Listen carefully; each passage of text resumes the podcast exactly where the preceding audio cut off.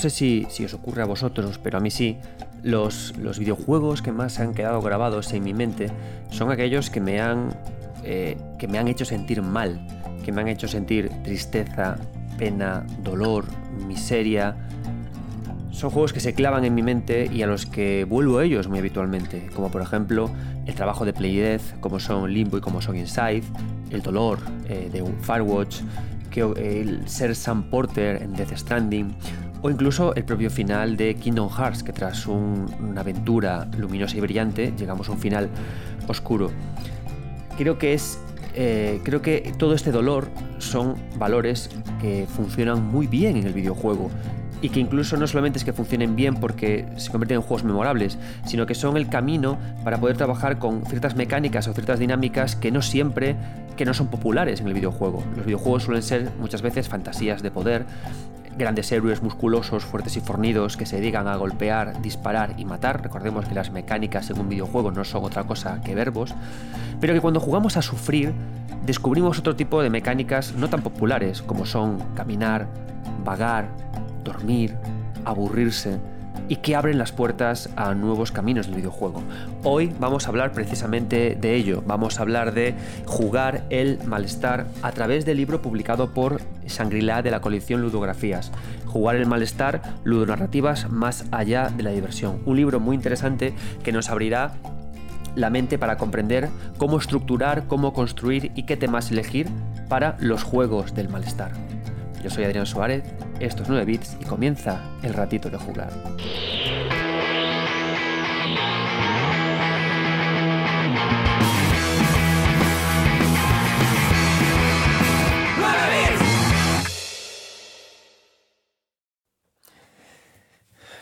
Muchas gracias por seguir con nosotros una semana más. En recordad que estamos jugando lento en este programa a Dark Souls 2. Hemos empezado la semana pasada con el primer viaje, el primer capítulo que nos ha llevado desde Mayula, desde Altar Encantado, hasta el Torreón de Hierro, hasta encontrarnos con los los soldados de Siralón, los espíritus de fuego ígneos que protegen el castillo y también ese charco del final del nivel en el que tantas veces nos caemos para derrotar a ese alma condenada que vive al final. El siguiente episodio que se grabará no la semana que viene, que la semana que viene no habrá programa porque me voy de vacaciones, sino que la siguiente haremos el capítulo 2 de Jugar Lento a Dark Souls 2, que nos llevará no hasta Seldora, como habíamos dicho en el anterior capítulo, sino hasta el castillo de Dran Lake hasta el final. Es decir, jugad hasta que os sentéis en la primera hoguera del santuario de Amana y ahí habréis completado este segundo reto del castillo de Drangleic. Habrá, llegarán invitados nuevos la siguiente semana, hablaremos de diseño, de lore y de muchas cosas que abarcan justamente ese, ese momento, ¿no? del torreón de hierro hasta el castillo de Drangleic superado. Es un, me ha gustado mucho, de hecho, intercalar ese episodio 1 con el próximo episodio 2 con este capítulo de esta semana que es sobre jugar el malestar. Porque justamente en Dark Souls 2 hay mucho malestar. Los personajes sufren mucho malestar. Lucatiel lo sufre, el propio Rey lo sufre y hasta incluso Nasandra, que es como la villana del juego, también lo sufre. Entonces me parece que es un capítulo este muy interesante para comprender qué es el malestar en el videojuego, por qué es interesante, por qué funciona y sobre todo cómo podemos estructurar eh, un juego del malestar. Para comprar el, libro del Jugar el Malestar, el cual os recomiendo, os voy a dejar el enlace en la descripción de este programa. Así que una cosa que podéis hacer es, eh, antes de empezar a, escuchar este programa, o incluso al final, abrís este programa tanto en, en iVoox como donde sea, pincháis en la ventana de abajo y, eh, o sea, en la descripción llegáis a ella, pincháis y adquirís el libro de Jugar el Malestar. Y ahora, sin más, tras esta pequeña introducción, comenzamos a jugar el malestar.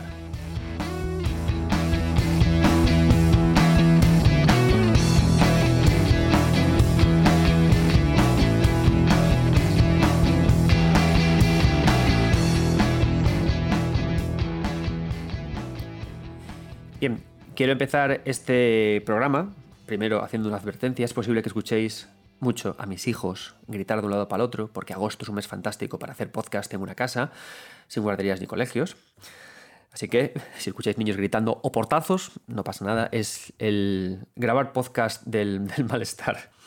Vale, quiero empezar, eh, vamos a tratar mucho el libro de Juan el Malestar, vamos primero a hacer una, vamos a hablar del libro, vamos, os voy a hablar de las conclusiones que he sacado del libro y luego estas conclusiones las vamos a contrastar con invitados con los que voy a charlar. Van a venir eh, Mateo, eh, autor del capítulo sobre Death Stranding, va a venir Víctor, autor del capítulo sobre Hungry Hearts Diner, y va a venir también Marta Martín, coordinadora del, del libro y que ha escrito el capítulo de Firewatch. Entonces con ellos charlaremos sobre lo que voy a hablar ahora y también sobre sus propios capítulos. Antes de empezar directamente a sumergirnos en mis reflexiones sobre el libro, me gustaría leeros el primer párrafo del libro para que entendamos en qué nos estamos metiendo.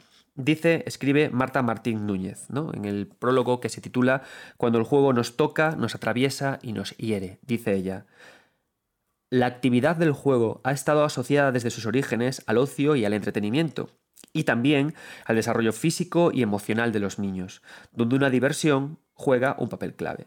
Sin embargo, el videojuego como un artefacto cultural y artístico complejo va más allá de la concepción de juego como juguete e incluso como comportamiento para proponernos experiencias que nos hablan de la cultura y el contexto en el que se producen y se consumen, como ya lo señalaron tanto Huizinga como Caillou, dos de los padres de los estudios contemporáneos sobre el videojuego. La incertidumbre que asola hoy el mundo, que hace de nuestra existencia un abismo, ha permeado también en lo lúdico, porque quizás, y esto es importante, el juego es, antes que otra cosa, una incertidumbre que aspira a resolverse. Una incertidumbre que aspira a resolverse. Es una frase que la verdad es que me gusta mucho, porque yo hay una cosa que, bueno, que a veces me la habéis escuchado, ¿no? Siempre que intentamos definir qué es el videojuego, al final tendemos a definirlo o a defenderlo en base a lo que no es. Por ejemplo, el videojuego no es un walking simulator, porque los walking simulators son experiencias en las que no se juega. El videojuego no es... Yo, sin embargo, soy de otra perspectiva. Intento buscar una definición amplia para el concepto de videojuego, porque creo honestamente que lo peor que tiene el videojuego es su propia definición, porque entendemos que tiene que ser un juego en el que solamente cabe la diversión, y ya está, y que se reproduce en una pantalla. ¿no? Sin embargo, hay que entender que eh, el acto de jugar, el acto de los videos, o lo que es un videojuego a día de hoy, ya es algo más que artefactos que tengan que proponer diversión descerebrada. Eh, el videojuego al final, a día de hoy, no es otra cosa más que un medio artístico y cultural en el que los autores se expresan y en los que hay una interacción determinada, sin más.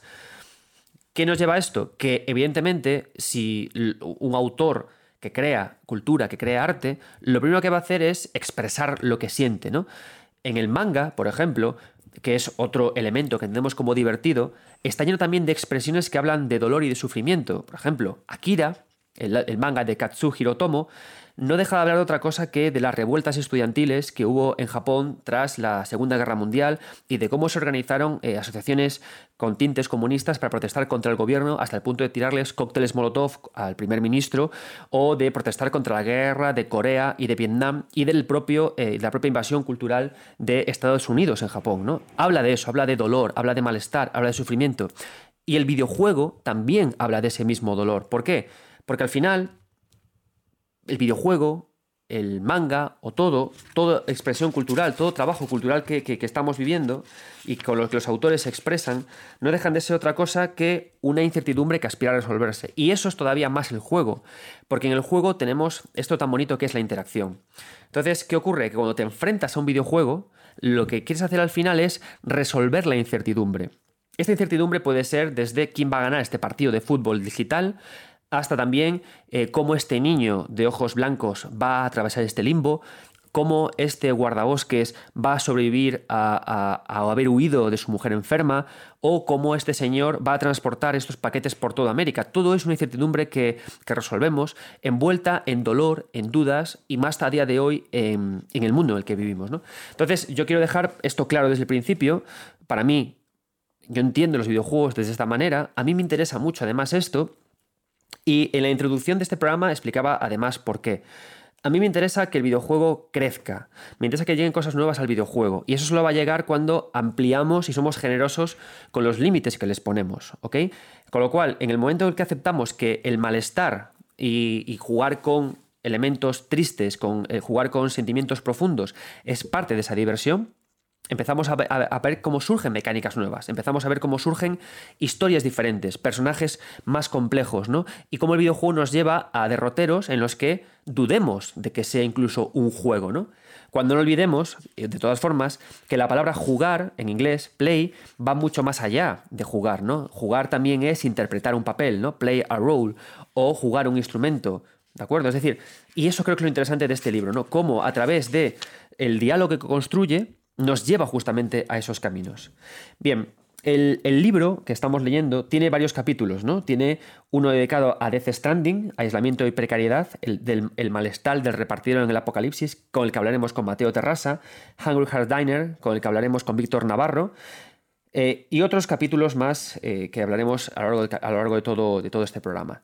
Hay una cosa que me ha gustado mucho cuando he estado leyendo este, este, este capítulo, ¿no? Este, este, perdón, este libro compuesto por distintos capítulos hechos por varios autores, y es que eh, me ha gustado porque aunque sean capítulos a veces muy dispares los unos de los otros, suelen siempre como repetir o viajar hacia ideas concretas, ¿no? Ideas concretas que sirven para que articulemos como lectores o como analistas de, de videojuegos qué consiste un juego del malestar, en qué consiste un jugar el malestar. Yo lo he dividido en tres partes, ¿no? O sea, tres, tres trozos que tiene que tener todo juego del malestar para transmitirnos ese malestar concreto.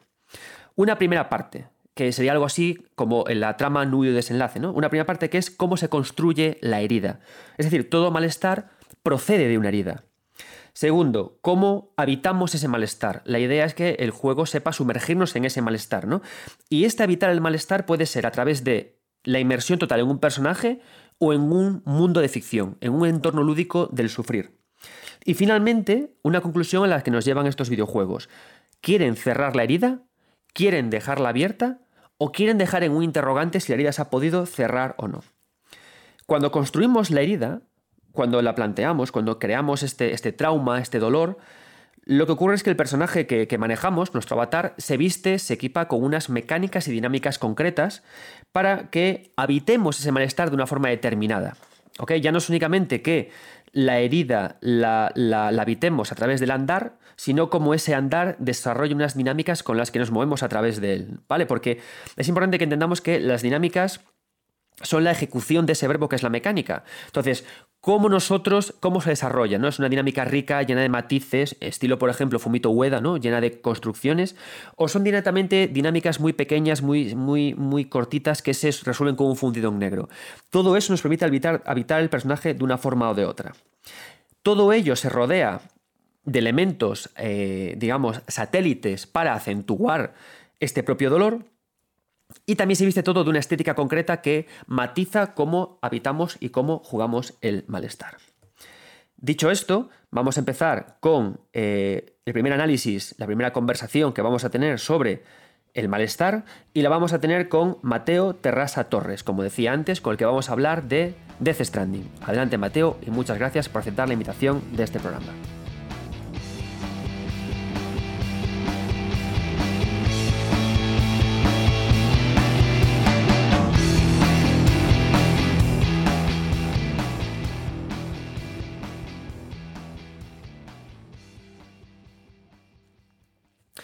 Seguimos con el podcast dedicado a jugar el malestar, ludonarrativas más allá de la diversión. Y vamos a charlar con Mateo Terrasa Torres, que es autor del capítulo dentro del libro Death Stranding, Aislamiento y Precariedad, el malestar del repartidor del apocalipsis. ¿Qué tal, Mateo? Bienvenido de nuevo a 9 Bits. Pues muchas gracias, encantado de que me vuelvas a invitar. Yo siempre que me necesites, ahí estaré. Nada, tío, un placer. Y además, eh, tengo muchas ganas de hablar de Death Stranding, porque es el típico juego que siempre quiero traer al podcast, pero por aso por vez nunca he tenido la oportunidad. Así que quería hablar contigo de este juego. Vale, el libro de Jugar el Malestar, hay una parte que a mí me interesa mucho, que de hecho está muy enlazado con tu anterior libro, que también tenías en... Mm. ¿Qué es eso, no? Es buscar nuevas formas de disfrutar de un videojuego eh, apelando a emociones que no son comunes en el, propio videojuego, ¿no? Y tú dices, empiezas el capítulo diciendo, es poco habitual que sirviéndose de recursos ludoficcionales se subrayen sensaciones como el abandono o el aislamiento. Puede que juguemos solos, pero habitualmente no estamos solos en estos mundos virtuales. Abandono y aislamiento de Death Stranding, cuéntame.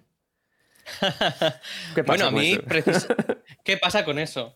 Pues pasa una cosa un poco extraña, porque yo soy una persona que estoy bastante cansada, aunque juegue a juegos de mundo abierto y eso, son un tipo de mundo que me suele agobiar bastante por la cantidad de cosas que tenemos que hacer, que, de tareas, de iconitos en los mapas, etcétera, etcétera.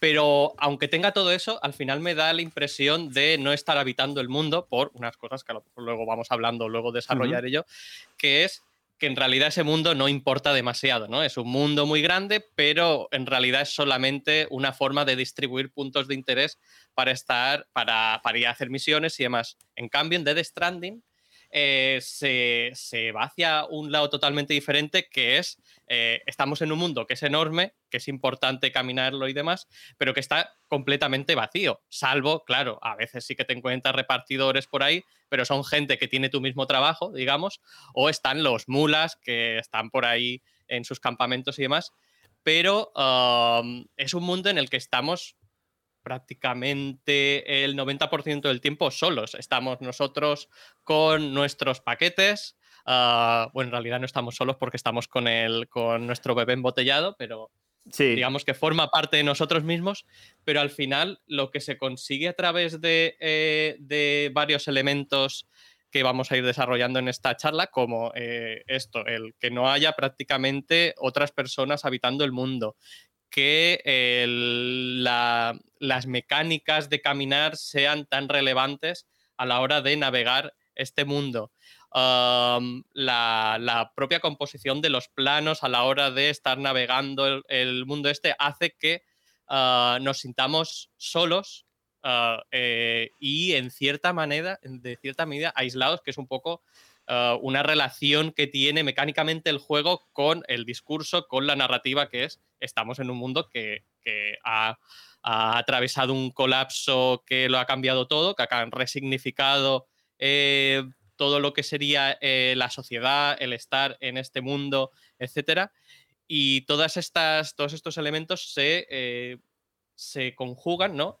se imbrican para crear esta sensación de estar ah, habitando un mundo en el que podríamos decir que estamos nosotros solos. Entonces, esta idea del aislamiento ¿no? Creo que se trabaja muy bien a través de todos estos elementos. Es que además, eh, lo decías antes con, con Lu, con Vivi, con el, con el bebecito que te acompaña, que es interesante porque para, incluso para acentuar la sensación de soledad, se usa la propia fragilidad del bebé para hacerte sentir que tú estás más solo porque tú eres el único que puede protegerlo, ¿no? Entonces es guay como incluso se hace eso, ¿no? Como te ponen un acento, como si tú fueras una I y ahí te ponen un acento de la I para que estés más solo todavía. Dices en la página 29, con esto que comentabas, ¿no? que eh, los amplios espacios naturales, donde no hay casi ni rastro de civilización, tan solo algunas ruinas del pasado y las entradas a los asentamientos, crean una estética dominante que invita al, vagabundeo y a la rancia, a perdernos en una cierta poética del, aislamiento. Te, te cito esto porque a mí me pasa como a ti con los mundos abiertos. A mí me, me, me, aburren o, me aburman o les pierdo interés justamente por lo plasticoso que les veo muchas veces, porque al final son como patios de arena con columpios y cosas para que tú juegues y, todo gira en torno a ti, ¿no? Sin embargo, en experiencias como Breath of the Wild o en experiencias como Death Stranding, la idea de vaciar y convertirlos todos en un mundo en el que habitamos, en, el, que, en el que habitamos el malestar, creo que me funciona mucho mejor, porque son mundos como relativamente hostiles. O sea, Breath of the Wild es un poco hostil por su extrema belleza, que te da ganas como de dormirte en él y parar, y en este te da ganas como de huir. O sea, es como que al final mm. son como... Eh, no sé, puñetazos emocionales, ¿no? Y por eso lo de la poética del aislamiento, que me ha gustado mucho este término. Sí, sí. Bueno, todo esto creo que viene, y tanto Breath of the Wild como The Stranding vienen de Shadow of the Colossus, ¿no? Este juego en el mm. que estamos en un mundo abierto, en el que no hay nada más que ruin. Estamos nosotros, nuestro caballo, un par de tortugas y lagartos por ahí paseándose, eh, ruinas y los 16 colosos que tenemos que, matar, ¿no? Me, hace gracia, eh, tío, porque creo que todos estamos aquí, ni por Dark Souls, ni por Death Stranding, que todos estamos en estos rollos del malestar por Fumito Ueda al final, ¿eh? eh básicamente, es, un poco nuestro padre, ¿no? Porque yo realmente fue como el juego que me hizo pensar las cosas un poquito más allá y luego ya empecé a rever algunos juegos de otra forma, ¿no? Pero fue Shadow de Colossus. Y todos estos juegos beben de eso, de esta sensación de estar solos en este mundo, de, esta, de este aislamiento en el que estamos, que parece que debería ser contraproducente para esto de los mundos abiertos en los que tenemos que estar haciendo siempre cosas y al final lo que dices tú, este vaciar el espacio, el vaciar los propios sistemas y reducirlo solo. Pues Dead Stranding va de caminar, vamos a centrar las mecánicas en eso. Que sí que es cierto que luego tiene elementos de combate y demás, pero eso es secundario. Es ir de un sitio a otro y hacer mm. que ir de un sitio a otro sea importante, igual que en Shadow of the Colossus, el paseo que teníamos desde el centro, eh, la, catedral esa de la que partíamos, hacia donde está el coloso, era importante. Mucha gente en su momento, no sé si lo recuerdas, que era como, qué, qué aburrido es esto, que eh, no haría falta este espacio, o en este espacio faltan enemigos, etc. etcétera. Y no, no es verdad, esto acabaría con las sensaciones que transmite el juego y lo mismo pasa con Dead Stranding. Al final lo importante es ir de un punto a otro y hacer que ese caminar sea importante, que, cosas como eh, al pulsar los gatillos para cogernos de las asas y demás sea algo que hagamos casi instintivamente, ¿no? Para decir, necesitamos estabilidad, necesitamos eh, poder estar en este mundo relativamente cómodos porque, lo decías tú antes, ¿no? Es un mundo extremadamente hostil, es un mundo en el mm. que cuando llueve eh, nos podemos morir, ¿no? Y encima están todos estos fantasmas y demás que, nos atacan a la, a la mínima de cambio. Pero también tiene una cosa extraña, ¿no? Dead Stranding, que al final es un juego de una, aunque sea tan peligroso, es muy tranquilo, es muy pacífico, ¿no? A mí me relajaba mucho eh, y sobre todo cuando salió la Director's Cut que la jugué en PlayStation 5, el juego ya le había dedicado un montón de horas, pero a lo mejor me pasé 30 horas solamente paseando por ahí, repartiendo paquetes, habitando este mundo que al final es uno de los conceptos que más me gustan que de los que he trabajado en el, en el capítulo, ¿no? ¿no? Lo de habitar estos mundos que al final este vaciado que tienen esto, de The Stranding, Breath of the Wild, uh, Shout the Colossus como el padre de todos estos, nos permiten al, quitar todos estos elementos superfluos poder estar en ese mundo y poder em, ¿no? habitarlo, como comento. Es, está guay, porque antes dijiste una cosa que, yo estoy muy de acuerdo contigo. Ahora mismo en, este podcast hemos empezado a jugar todos juntos a Dark Souls 2 a intentar jugarlo lento y a disfrutarlo poco a poco, ¿no? Entonces hay una cosa que a mí me gusta mucho en Dark Souls 2, que disfruto muchísimo, que es que cada vez que tienes que eh, subir de nivel, no lo subes directamente en la hoguera del mundo en el que estás. Tienes que volver a Mayula, escuchar la música, buscar al heraldo, esperar a que se levante y charlar con ella, ¿no? Entonces, son este tipo, creo, de dinámicas alargadas, ¿sabes? De, incomodidades que se alejan mucho de juegos mainstream. Vosotros habléis mucho de. O sea, jugar el maestro este libro. Eh, casi casi podría llamarse Jugar al Malestar dos puntos, alternativas lúdicas a los juegos mainstream de búsqueda del poder o de fantasías del poder. Entonces me gusta mucho porque eh, apuntáis tú y muchos autores la idea de la poética en justamente en esos, en esos instantes, en volver con el caballo, en buscar al heraldo, en disfrutar. Es decir, es como una, una, alabanza a la dinámica larga, a la dinámica eh, contemplativa y a aprender a disfrutar de ella. Claro, si te acuerdas también, hablábamos de Shout the Colossus, de que se decía que era aburrido, de The Stranding también una de las cosas que decías, es aburrido. Pero es aburrido ¿Qué es, ¿qué es aburrido? buen aburrimiento. claro, eh, primero, es una muy buena palabra. que es aburrido. Claro, es que ese es el tema. ¿Qué es aburrido? Es, que, es que es una cuestión porque nos cargamos muchas veces de palabras peyorativas y, por leer tu libro y por disfrutar de Shadow, te das cuenta de que en las palabras que son eh, típicamente peyorativas encontramos mucha poética, como estás hablando, y mucha opción para, para, el, disfrute. Es decir, eh, una parte que tú también señalas en el libro es cómo arranca Death Stranding, con ese momento. A mí hay dos momentos mágicos de Death Stranding, que es el comienzo y el final, cuando hay que recorrerte el mundo entero para atrás. Sí. Y en ese momento el juego es cuanto más se vacía de lo que esperamos de un juego, enemigos, mecánicas, ¿no? Y se llena más de lo que consideramos aburrido. La cámara se aleja, hay más carga musical. Casi casi jugamos pulsando únicamente el botón hacia adelante. Mm. Es, aburrido técnicamente eso. ¿Por qué mm. funciona eh, Death Stranding? ¿Por qué es ¿Por qué te inspiró a hacer este capítulo? Porque yo estoy contigo 100%. ¿eh? pues no lo sé, yo imagino que es lo que, lo que tú también estás comentando con lo de Dark Souls 2. No lo, es el único Dark Souls que no he jugado, ese me lo salté pues porque me pilló mal en su momento, pero por lo que estás comentando creo que le voy a dar una oportunidad, lo tengo desde hace mucho, entonces es, voy a jugar. Es, mágico, ¿eh? tiene, tiene mucha magia. Sí, porque piensa que al final eh, Dark Souls 2 es un poco como los hijos de, o sea, como Dark Souls es de Fumito Ueda. O sea, Dark Souls 2 es Tanimura interpretando a su autor. Entonces, claro, tiene mucha mucho de lo que nos gusta de Dark Souls 2 de estas cosas interpretada por otra persona y eso hace que le dé una magia especial. Te va a molar. Qué guay, qué guay. Pues eh, precisamente es porque en Dead Stranding me encontré eh, de una forma muy, muy extraña, muy poética, eh, todo esto que hace que me, a mí, en realidad, los juegos de mundo abierto sí que me aburran, pero me aburran de forma Mal. negativa porque, porque tal vez es eso, deberíamos buscar otro tipo de conceptos porque el aburrimiento es muy amplio y yo, pues aquí, por ejemplo, también menciono creo, ahora mismo no estoy seguro, o a lo mejor si era en el, en el libro de, de la dificultad, el slow cinema, ¿no? Ciertas películas que son obviamente aburridas, pero son buenas o, o me, me, producen un tipo de sensaciones que son muy atractivas y son valiosas. Lo Como mismo que sucede la desconexión con por el aburrimiento en lugar de la desconexión por la épica exagerada. Digamos que son dos tipos Claro. de desconexiones y la del aburrimiento nos parece más Sí. sugerente, podría ser quizás.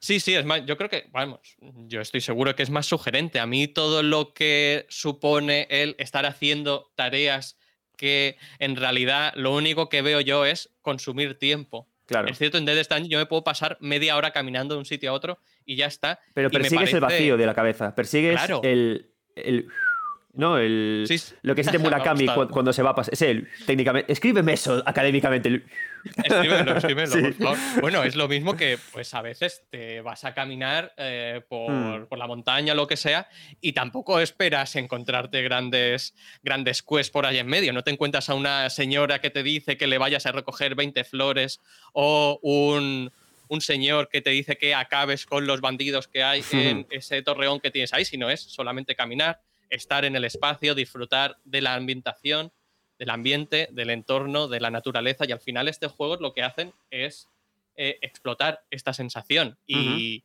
y en Dead Stranding sobre todo es, eh, que sé que es una cosa que, de la que tenemos que hablar, explorar la vulnerabilidad tanto de los personajes como de este mundo en el que estamos que está a punto de ser destruido. Ahí te va ahora, página 35. Dices: En Death Stranding se incide en la precariedad de los cuerpos, en su vulnerabilidad que deviene herida corporal y anímica, ¿no?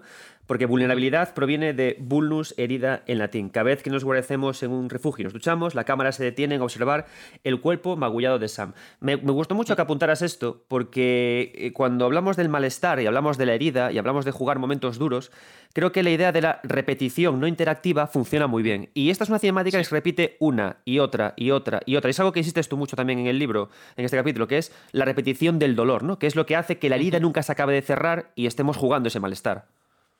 Claro, sí, es, y es muy interesante lo que hace Dead Stranding, porque al final, aunque seamos el héroe, seamos el elegido, seamos el mejor portador del mundo, etcétera, no trabaja la idea del, elegido como la mayoría de videojuegos en las que somos alguien eh, muy hecho de derecho, muy, en- eh, muy entero, ¿no?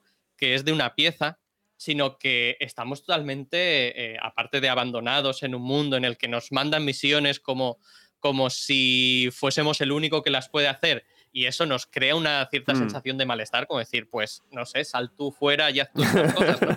Eh, sino que esta, esta forma en la que incide tanto en la repetición de, pues, nos vamos a duchar, cuidamos a Sam y lo vemos como Sufrir. tiene toda la espalda magullada de llevar ah, las tiras de la maleta, como después de pasar unos días o alguna misión en, el, en la nieve, puede tener los, los, lo marca, pies sí. medio congelados, etcétera. Todo esto hace que veamos que Sam no es, no es infalible, ¿no? Pero es vuelve a ir. que- Vuelve otra vez. claro, vuelve a ir porque no sé muy bien por qué, ¿no? Por- Porque al por final. lo que yo por lo que por lo que intuyo en tanto en tu capítulo como en otros el de Bea y el de Víctor habléis Sí. mucho del neoliberalismo habléis mucho del capitalismo y habléis mucho de, de las condenas que no- nos autoimponemos por la sociedad es decir Sí. al final ¿por qué Sam va otra vez fuera? por la misma razón por la que tú vuelves a ir a trabajar a tu curro por 500 pavos al mes cuando sabes que te va a acabar matando vuelves otra vez por el por el status quo que Claro. existe Claro, claro, porque el juego, aunque explore una cierta economía que se aleja del eh, neocapitalismo, ¿no? Porque no hay dinero, se supone, pero sí que está likes los peor likes incluso el puto, demás. el puto red social los ha devorado todos en es, el juego es peor, pero la forma en la que lo utiliza, creo que. A ver, Hideo Kojima es una persona muy inteligente, creo yo, y sabe utilizar muy bien toda esta idea de los likes y, y cómo eh, la positividad de las redes sociales al final hace que nos eh, autoexplotemos, ¿no? Para decir, bueno, pero es que por unos cuantos likes, ¿eh? yo creo que merece la pena funciona, pasar. eh, funciona como analgésico para, para las heridas que tiene. Sam en el cuerpo Tal cual, tal cual. Entonces, eh, toda esta idea de los cuerpos vulnerables que se relaciona mucho eh, con, la vulnerabilidad del propio mundo. Al final, lo que vamos haciendo en el juego es ir de un nodo a otro reconectando el mundo y a la vez que estamos reconectando el mundo, con Sam también estamos reconectando con las personas, ¿no? Recordemos que Sam tiene esto, la afensfosfobia, ¿vale? Que me lo ha aprendido el nombre este, que es el miedo a eh, la fobia que le toquen, ¿no? A ser tocado que es algo muy significativo, ¿no? Las personas al final somos seres sociales, entonces que no queramos tener contacto, hay algo ahí, hay una idea interesante sobre la que trabajar y una idea atractiva. y todo esto, recordemos que, bueno, spoilers, ¿no? Eh, al final, pues a Sam sí que no le acaba de importar demasiado de que un personaje que ha estado todo el tiempo intentando abrazarle, pues le dé un abrazo, ¿no? Como que se lo devuelve y todo. Al final lo que hacemos es un viaje por reconectar con el mundo y así como, bueno, reconectar el mundo, reconectar con el mundo y reconectar con las personas, ¿no? Y al final lo que hacemos es básicamente eh, eh, ser padres, ¿no? El juego acaba con el plano de las manos, ¿no? De Sam eh, cogiéndola a Lu o Luis, ¿no? Que al final es, le da definitivamente el nombre y al darle el nombre, digamos que hace que ese objeto porque los bebés embotellados estos no son considerados como seres humanos, sino son herramientas que utilizar para ah, poder sobrevivir en este mundo. Digamos que al darle un nombre haces que deje de ser un objeto y que sea una persona, ¿no? Un ser vivo más como tú. Vale, eh, Mate, última pregunta para que, ya estamos 20 minutillos. Que es una pregunta que quiero hacérsela a los invitados que, tienen, que vienen a este programa. ¿Por qué jugar el malestar? Pues precisamente por ah, intentar discutir una cuestión que yo también en el libro de la, de la estética de la dificultad intento atacar, ¿no? Que es esta idea que el videojuego es algo divertido, que damos por hecho de que debe ser divertido el videojuego. El videojuego puede ser muchas más cosas y en el capítulo de introducción de eh, Daniel Vela y ahora no me acuerdo, es Stefano Gualeni, mira que soy súper fan de Stefano Gualeni, siempre se me olvida el nombre, eh, lo hablan, ¿no? Y ellos lo trabajan mucho esta idea que el videojuego puede ser muchas más cosas, puede eh, evocar sensaciones que son mucho más complejas que la diversión y que aún así son placenteras. Mm. Jugar el malestar, al igual que ver eh, una película que te provoca cierto, cierto dolor o leer un libro que casi lo dejarías en la estantería para no seguir leyéndolo porque leerlo eh, te, está, te está haciendo daño, ¿no? Un daño ficcional, pero al final es un, cierto dolor, pues también es interesante trabajarlo y creo que es una vía que el videojuego, sobre todo a partir de, la explosión del indie y cuando el indie se ha ido alejando un poco más de simplemente ser una revisión de los juegos de los 80 y los 90, ¿no? Como era un poco al principio, que ya también lo trabajaban, ¿no? Porque Braid tiene cierto malestar. Joder, si tiene malestar, eh, Limbo. sí, ¿no? Se puede. ¿No? Algo tiene. El Limbo, eh, The Binding of Isaac, todos estos juegos, aunque eh, mecánicamente y en cuestión de diseño lo que hagan es ser una relectura de todos estos juegos, al final trabajan mucho la idea de malestar, ¿no? A lo mejor no nos fijábamos tanto antes, pero cada vez más los videojuegos independientes, y esto no quiere decir que los AAA, los mainstream, no lo tengan. Eh, ya he dicho que el padre de que yo quiera a dedicarme a todo esto, o el padre de Dark Souls, de Dead Stranding, de Breath of the Wild, es Shout the Colossus, que es un juego que también trabaja muy bien la idea del malestar. Entonces, creo que es importante, y yo es una cuestión que, al menos en estos primeros años académicos y más, que incidir mucho, que es en esto, en que el videojuego no solamente es divertido, sino que es muchas otras cosas y aún así también es placentero, porque yo qué sé, yo las mis primeras partidas también a Dark, bueno, a Demon Souls, digamos, eh, no fueron nada placenteras, fueron una, absoluta tortura. Y luego con el Dark Souls también, eh, y al final hasta que vas aprendiendo a disfrutar de eso, es una relación casi sadomasoquista, ¿no? Que tienes con el juego de decir, no, me estás haciendo daño, pero da igual, te voy a seguir un poco más, sí. Claro, incluso eso. Ay, en este momento este jefe me ha parecido algo fácil, sí. pónmelo en peor, ¿no? Pues eh, jugar con esta idea de el malestar, o como nosotros en el libro hemos definido, hemos concretado en el concepto del malestar, es, es una de las vías, creo que más atractivas de explorar el videojuego, porque si lo reducimos a un concepto que también deberíamos complejizar, como es diversión, ¿no? Em, creo que al final le, le, damos menos valor al propio medio. Entonces, em, criticar, eh, conceptualizar un poco de forma más abierta lo que es el placer de jugar a videojuegos, creo que trabajarlo a, través del, malestar es una vía cuanto menos atractiva ¿no? para, para hacerlo. Perfecto. Bueno, Mateo, pues muchísimas gracias por este ratito. Y nada, por supuesto, leed Jugar el Malestar y leed el capítulo de Death Stranding y jugad Death Stranding si no lo habéis jugado, porque es de esas cosas interesantes que tenemos en nuestro medio. Muchas gracias, Mateo. Nos vemos en el próximo, el próximo capítulo. Bueno, o así, cuando hagas otro libro, volvemos a, a charlar. yo cuando tú quieras, yo me paso por aquí. Perfecto, un abrazo. Hasta luego. Un abrazo.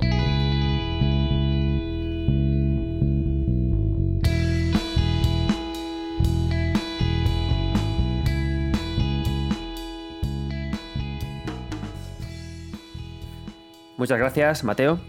Death Stranding me parece, eh, es el primer juego con el que habla este libro y me parece que es un título fantástico para poder iniciarlo.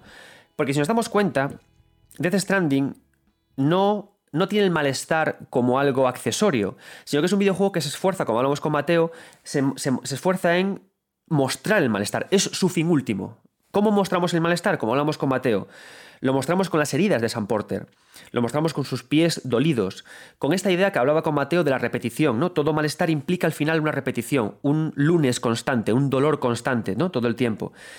Pero también en cómo trabajamos con ideas que parecen ideas eh, paralelas al dolor o la herida como tal. Me gusta mucho, como hablaba con Mateo, la idea de que cómo se expresa la fragilidad del héroe vulnerable, ¿no? Muchas veces es mucho más sencillo transmitir esta idea con la protección de otra persona, como ocurre con bebé, ¿no? Que además el propio bebé que llevamos está todo el, todo el tiempo protegido por un simple cristal, ¿no? Y Death Stranding al final plantea que, que si el propio Sam Porter está protegiendo a este, a este bebé en un entorno tan cristalino, tan frágil, nosotros como jugadores llevamos a Sam Porter también envuelto en un paquete muy frágil, ¿no? Que es el propio mundo de juego fracturado por esta muerte que lo, rodea todo. Pero el juego mucho, eh, el juego me, me encanta Death Stranding para, este, en, este tema porque trabaja muy bien con esta estética del malestar. El, el, Death Stranding es un mundo, o sea, es un mundo, vive en un mundo gris, es un mundo hostil, es un mundo terrible, es un mundo feo. Pero ¿qué ocurre? Que y esto es lo brillante, ¿no? Que a través de la interacción, a través de recorrerlo, lo acabamos viendo hermoso. Llegamos a ese punto precioso de melancolía, a ese estado emocional ambiguo, en el profundo, que es un estado emocional que es hermoso por ser profundo, ¿no? Y creo que emocionalmente es por lo que nos interesa jugar el malestar. Porque cuando jugamos juegos del malestar no nos sentimos mal, sino que al ver el malestar y al sentirlo desde una atmósfera de seguridad que es nuestra casa, es como que lo disfrutamos, como que nos hace reflexionar sobre nosotros mismos, nos hace llegar a lugares profundos de nuestra alma, a través de la interacción, a través de ese puente que hay entre videojuego e individuo. Y lo disfrutamos y empezamos a verlo todo hermoso, ¿no? ¿Por qué? Porque es tan feo y tan gris el mundo de The Stranding que de repente cuando aparece un riachuelo, qué bonito es. Cuando de repente aparece un copo de nieve, qué bonito es, porque está rodeado de muerte y de, temas horribles, ¿no? Y lo ambiguo funciona muy bien para el malestar. A nivel estético eso hace que sea fabuloso, ¿no? Y luego también a nivel dinámico, lo que decíamos, ¿no? Esta recreación del gusto por coger cosas, por los sonidos. Cuando a mí es una cosa que muchas veces me habéis comentado y que yo sé que, que me cuesta, es un problema mío que tengo, que es el análisis de la música a un nivel interesante o a nivel de buscar grandes temas ¿no? y traerlos aquí. Traigo poca música yo a este programa. Pero cuando juego a juegos como Breath of the Wild o a juegos como Death Stranding, en los que la soledad o la fealdad son temas importantes, más, más por supuesto Death Stranding que Breath of the Wild, que es un juego precioso por, como tal, ocurre que la música aparece como para recordarte cosas, para recordarte que estás solo, para recordarte que tienes que mirar hacia un sitio, ¿no? Y ahí la música entra fantástica para jugar este malestar. Hay una palabra muy interesante que he lanzado, eh, para mí muy interesante al menos, que es la idea de la ambigüedad. ¿no? Creo que lo hermoso del videojuego, al menos a mí cuando me produce emociones muy profundas, es cuando llegamos a momentos de resolución de incertidumbre o momentos ambiguos. ¿Estoy triste o estoy alegre? ¿Esa puesta de sol de Mayula es feliz o es triste? En esos momentos, ¿no os pasa que vuestro corazón hace doki doki? Que os sentís especialmente emocionados, pues vamos a hablar justamente de la ambigüedad con el siguiente invitado de esta velada, con Víctor Navarro Remesal, con el que hablaremos de un juego llamado Hungry Hearts Dinner. El, el lugar de comer de los corazones hambrientos. Un videojuego tipo cozy game con unos gráficos dulces, amables, suaves, en el que se cuentan historias muy del malestar, ideas muy del sufrir. A mí me recuerda un poco al manga Maison Ikoku, porque Maison Ikoku es un manga dulce en apariencia, en estética, es una estética amable, pero que nos habla al final de unos inquilinos que viven en una pensión que nos, nos explican situaciones precarias y cómo sobreviven todos ellos, pero siempre con una sonrisa. Es ese tipo de malestar de que voy a hablar con Víctor y también de la idea de la ambigüedad. Víctor Navarro Remesal, además, es el director de la colección Ludografías, en la que está también este libro, y nos explicará también por qué es interesante que no le perdes la pista a la colección Ludografías. Muchas gracias, Víctor, por aceptar la invitación de este programa.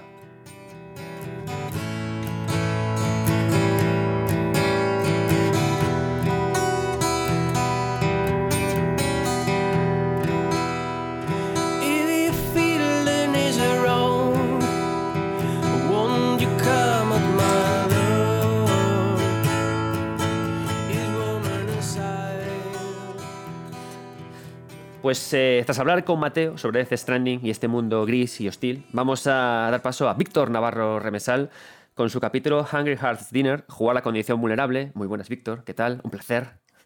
Hola, ¿qué tal? Un placer, Adrián. Ya tenía ganas, de verte. Ya, tío, ya tenía ganas de traerte aquí a este, a este podcast, macho. Me pillas por los pelos porque estoy a punto de irme de vacaciones trabajando en casa de mis padres. Parece que estoy en una habitación de estudiante, pero es que he vuelto a casa de los padres, que es una cosa también que podría sonar muy de malestar, y contracturado con dolores de, cabeza. O sea, me pillas en un, en un, estado muy óptimo para hablar del malestar. Estamos en un momento... otro día me, este es un momento muy... mejor. este es un momento muy de decir, niños, no os hagáis profesores, es una mierda, no acabas reventado. Sí, sí, no, tenemos vacaciones de tres meses, no es 31 de julio y aún sigo aquí contestando correos y preparando cosas para, para septiembre. Víctor, lo primero de todo, antes de empezar a hablar de tu capítulo, tú coordinas la colección Ludografías dentro de Sangrila. Eh, en este podcast hemos hablado ya de Jugar el Malestar, hemos hablado también del libro de, Mateo, ¿no? de la estética de la dificultad, mm. y eh, me gustaría que la presentaras, porque creo que estáis sacando una colección de libros muy interesantes, muy digeribles, pese a ser estrictamente académicos, que eso se agradece un montón. Yo, de hecho, de este libro, Jugar el Malestar, lo estoy disfrutando mucho, pese a que a mí los libros basados en capítulos sueltos no me suelen molar, y me, está gustando, y me mm. gustaría que presentaras la colección y que la recomendaras. Pues, hombre, recomendarla ya lo has hecho tú y te doy las gracias porque tenemos muy buen, eh, muy buen defensor contigo. muchísimas gracias. Eh, te la puedo presentar. La, colección sale de manera bastante natural porque yo publiqué el libro que salió de mi tesis, em, el, eh, Libertad Dirigida, lo publiqué con Sangrila y funciona bastante bien dentro de los márgenes de, lo que es un libro académico de teoría pura y de una editorial pequeña, ¿no? Pero funciona bien y el editor siempre estaba contento, siempre me iba, me iba hablando de ello y cada vez eh, que recibía una propuesta de videojuegos me la rebotaba y me pedía opinión, ¿no? De esto podría entrar en Sangrila o esto qué te parece, ¿no? Y llegó un momento en que vimos que las propuestas eran un poco... Mm, iban un poco perdidas, sí. Y, que tampoco, o sea, yo le veía a él ganas de tener libros de videojuegos, pero no teníamos una línea y la línea no iba a salir si no dábamos un paso adelante. Entonces hablé con él y le propuse, en vez de estar a la espera, ser proactivos y buscar, eh, buscar autores, buscar propuestas, hacer una propuesta, una, llamada a propuestas públicas y de ahí salió em, esta colección, ludografías, que si no recuerdo mal salió antes de la pandemia o justo al principio de la pandemia. Por ahí, por ahí. Han sido unos años muy, muy, muy, muy difíciles. Es una colección pequeña eh, Slow Publishing, ya que hablamos tanto de, Slow Gaming, eh, que publicamos un libro o dos al año, la cosa va, muy tranquila, pero la idea es básicamente lo que tú has dicho, que fueran libros em, para académicos. O sea, hay una condición importante que es que los autores tienen que ser académicos, doctores, ya hay, hay colecciones para, otros tipos de autores y no es que sean ni mejores ni peores, es que son campos diferentes, ¿no? Queríamos básicamente que hubiera un espacio donde los autores académicos pudieran publicar, básicamente porque en España hay muy poco sitio donde publicar sobre eh, Game Studies en castellano, y esto es una cosa que hay que corregir y, es algo que también tenemos, por ejemplo, con el Digra, ¿no? Tener un lugar de encuentro y em, que fueran accesibles. Yo tenía bastante la obsesión desde el principio que si los libros no eran accesibles, el proyecto no funcionaba, porque al mm. final mm, Creo que la teoría se hace para que la gente la lea, ¿no? Y la reflexión se hace para que la gente la lea. Y esa condición está muy marcada desde el principio. Me alegra que lo digas. Sí, de hecho creo que es una obsesión que los dos compartimos, que siempre hemos compartido, lo de hacer accesible la, academia y lo que hacemos, tender puentes, si no, si no es una tontería. Claro, ¿no? La, gentileza del filósofo que, decía que él, ¿no? Aquello de, hablar al zapatero. Tú puedes tener una teoría muy complicada y que necesita palabras eh, difíciles, que no hay otra forma de decirlas, pero también tienes que hacer un esfuerzo por hacerte entender, sobre todo en un momento en que el estudio del videojuego no está consolidadísimo. O sea, podemos creernos que el videojuego es un medio consolidado, que todo está. Parece que sí, ¿eh? que somos maduros, pero a ver. Calmamos. Eh, sí, podemos ser optimistas algunos días, y yo creo que tú y yo lo somos, Adrián, pero luego la realidad a veces nos dice que hay que seguir currando, ¿no? Mm. Entonces, una colección para que pareciera otra vez lo típico de el académico. Em, el académico en la Torre de Marfil, ¿no? Esa expresión que tanto, tanto odiamos tú y yo, que es el académico en la habitación de, su adolescencia con los peluches de Marx, de, que estoy viendo que entran en plano, de, Marx. Está Gandhi también tumbado, Marx y, Marx y Nietzsche. Em, entonces queríamos subir de esa idea de la Torre de Marfil, queríamos que los libros se entendieran y em, yo quería que los libros fueran un poco esta idea del, evergreen, ¿no? Que da un poco de rabia de marketing, pero es una idea muy buena. Eh, se todo rabia decirlo en que, fueran libros que no caducaran rápido, es decir, libros que no fueran a las modas, libros eh, escritos poco a poco. Yo básicamente cuando, cuando salió la posibilidad y vi que al editor le interesaba, hice una llamada, busqué un comité académico que pudiera revisar las propuestas. No soy solo yo, hay un comité que ahora mismo creo que somos 10 personas ya. Y eh, básicamente la idea que repetía todo el rato era oye, ¿qué libro te, interesaría publicar o te interesaría leer como, miembro del comité académico que no dependiera de presiones de publicación, de presiones de... No, te vas a ganar la vida con ello porque ni mm. el mercado editorial ni la academia van en esa línea. Em, y que no dependiera de aquello de esto es urgente, hay que publicar, hay que sumar puntos o lo pide el mercado, ¿no? Y así poco a poco, pues hemos eh, conseguido juntar cinco libros. Acabo de, recibir hace. O sea, una de las cosas que ha hecho que entre tarde en la llamada, Adrián, y esto voy a contar aquí un poco eh, tras los micros, es que acabo de recibir el, correo del editor con el PDF del libro 5. Qué guay. Eh, yo creo que hemos, hemos. Yo estoy muy contento y hemos montado una colección que lo que tú decías, creo que es accesible, creo que, mm, que anima a la profundidad, que escapa de tópicos es importante también decir, no vamos a volver a contaros eh, los principios de los Game Studies, Game Studies 101, ¿no? sino que confiamos prometes, ¿Prometes no hablar nunca de viaje del héroe? Por favor, por favor. Por favor, ya es un modelo válido y a, Disney le ha ido muy bien con Fogler. Eh, todo el mundo cita a Campbell, nadie le ha ido a Campbell, porque Campbell es muy difícil y nosotros lo, estamos releyendo para un proyecto y, nadie quiere ser el que lo relea. Eh, pero queremos esto, descubrir ideas nuevas, animar a la gente a, pensar y que los libros sean de una pieza. Una cosa que has dicho que me parece importante es que incluso cuando son por capítulos, no son como una revista que tiene una colección abierta, ¿no? donde se llaman mm. autores y se acaba publicando algo. Aquí hay una selección, hay un filtro, eh, animamos a los autores a trabajar juntos. Por ejemplo, este libro de pensar el, eh, jugar el malestar, perdón, pensar el juego era el primero. Eh, sale de un proyecto que dirigía Marta, Marta Martín, entonces el equipo ha trabajado junto durante todo el proyecto y aparte al final hemos entrado unos cuantos nuevos en el libro, pero la idea era que quien entrara después, y yo cuando Marta me lo dijo, se lo machaqué mucho, entendiera el proyecto y supiera dialogar con el proyecto. No hace falta que que los capítulos estén autorreferenciados, ¿no? Que digas, no, el otro capítulo dice tal, mm. pero que al leerlo de una pieza, ¿no? Que digas, lo leo de principio a fin, el libro no parezca que es una, un mix de cosas raras que han venido de todas partes y que, y que, no tiene, que no es un libro. Al final, y con esto acabo la matraca, eh, para mí un libro es un sistema y es en lo que se diferencia de un artículo, de un paper académico. Un libro es como un sistema de ideas donde mm, lo lees una primera vez para recibirlas todas, pero luego cuando vuelves empiezas a ver conexiones, empiezas a ver cómo un argumento está desarrollado aquí, contrasta con este otro, y por eso es tan difícil hacer un libro. Eh, hoy en día está muy de moda y esto lo hace mucho la gente en, redes sociales. Pone el contador de palabras. Tengo 50.000 palabras, tengo un libro. No, tienes 50.000 palabras. Un libro es, porque yo, em, también te voy a contar en exclusiva, que este curso, una de las mil cosas que me han llevado de cabeza es que he estado año y medio para que me aceptaran una propuesta de libro de un proyecto que llevo mucho tiempo trabajando y, les he tenido que presentar el sistema del libro un capítulo de muestra, pero sobre todo lo que ellos pedían y que me llevó tiempo de, correcciones, de revisiones, tuve que hacer como 21 apuntes nuevos de esto, esto es lo que voy a cambiar, ¿no? Em, me pedían que hubiera un sistema detrás del libro, es decir, cómo se conectan las ideas, cómo enlaza un capítulo con el otro, cómo se engarza algo que aparece por aquí y luego se recupera. A mí eso me parece... Y es lo que intento hacer como editor. Mm, el, mm. darle un toque narrativo a, toda, a todo ensayo me parece fundamental, que al final te quedes con, con algo. Claro, y, mm. que el libro te vaya, te vaya planteando preguntas. Sí, sí. Y luego dices, ostras, me acaba de contestar esto que me venía a la cabeza cuando leía la. Como cuando en una serie presentan una idea que la dejan colgado y luego la recuperan. Si tienes ese, ese toque, es fundamental, tío. Mira, yo. yo no, hay cliffhanger, pero, pero hay. claro, claro, algo de ese estilo, ¿no? Yo, yo estoy muy de acuerdo contigo porque, de hecho, en el podcast estoy entrevistando a ti, a Mateo y a, Marta, que la entrevistado por la tarde. Y creo que tenéis mm. una estructura bastante que repetís muchos, que, que es la, jugar el, el, malestar desde tres aspectos, ¿no? Que se Primero, una fase uno, que es construir la herida. Fase 2, habitar el malestar, que puede ser o bien en el lugar o bien en el personaje. Y la tercera pata, que es se cierra la herida y la pongo entre interrogantes. Y entre ellos aparecen varias mecánicas que están centradas en caminar y pensar, y mecánicas de ese estilo. Y luego eso todo genera una estética y elementos que rodean a estas ideas. Y que en base a eso todos articuláis vuestro discurso de cómo es jugar el, jugar el malestar. Hmm.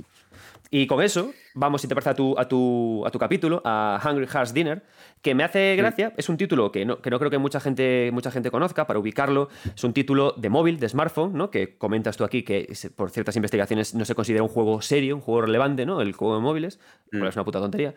Y que eh, opera todo en una serie de restaurantes en los que eh, hay una viejecita que atiende a personas, ¿no? Que le, que, eh, bueno, que le cuentan cosas en cambio a, base de, entregarles comida a cambio. ¿no? Hay una parte, ya para empezar, que es muy en tu campo, que comentas que hay una cierta poética especial en la relación entre comida y emociones en los videojuegos japoneses.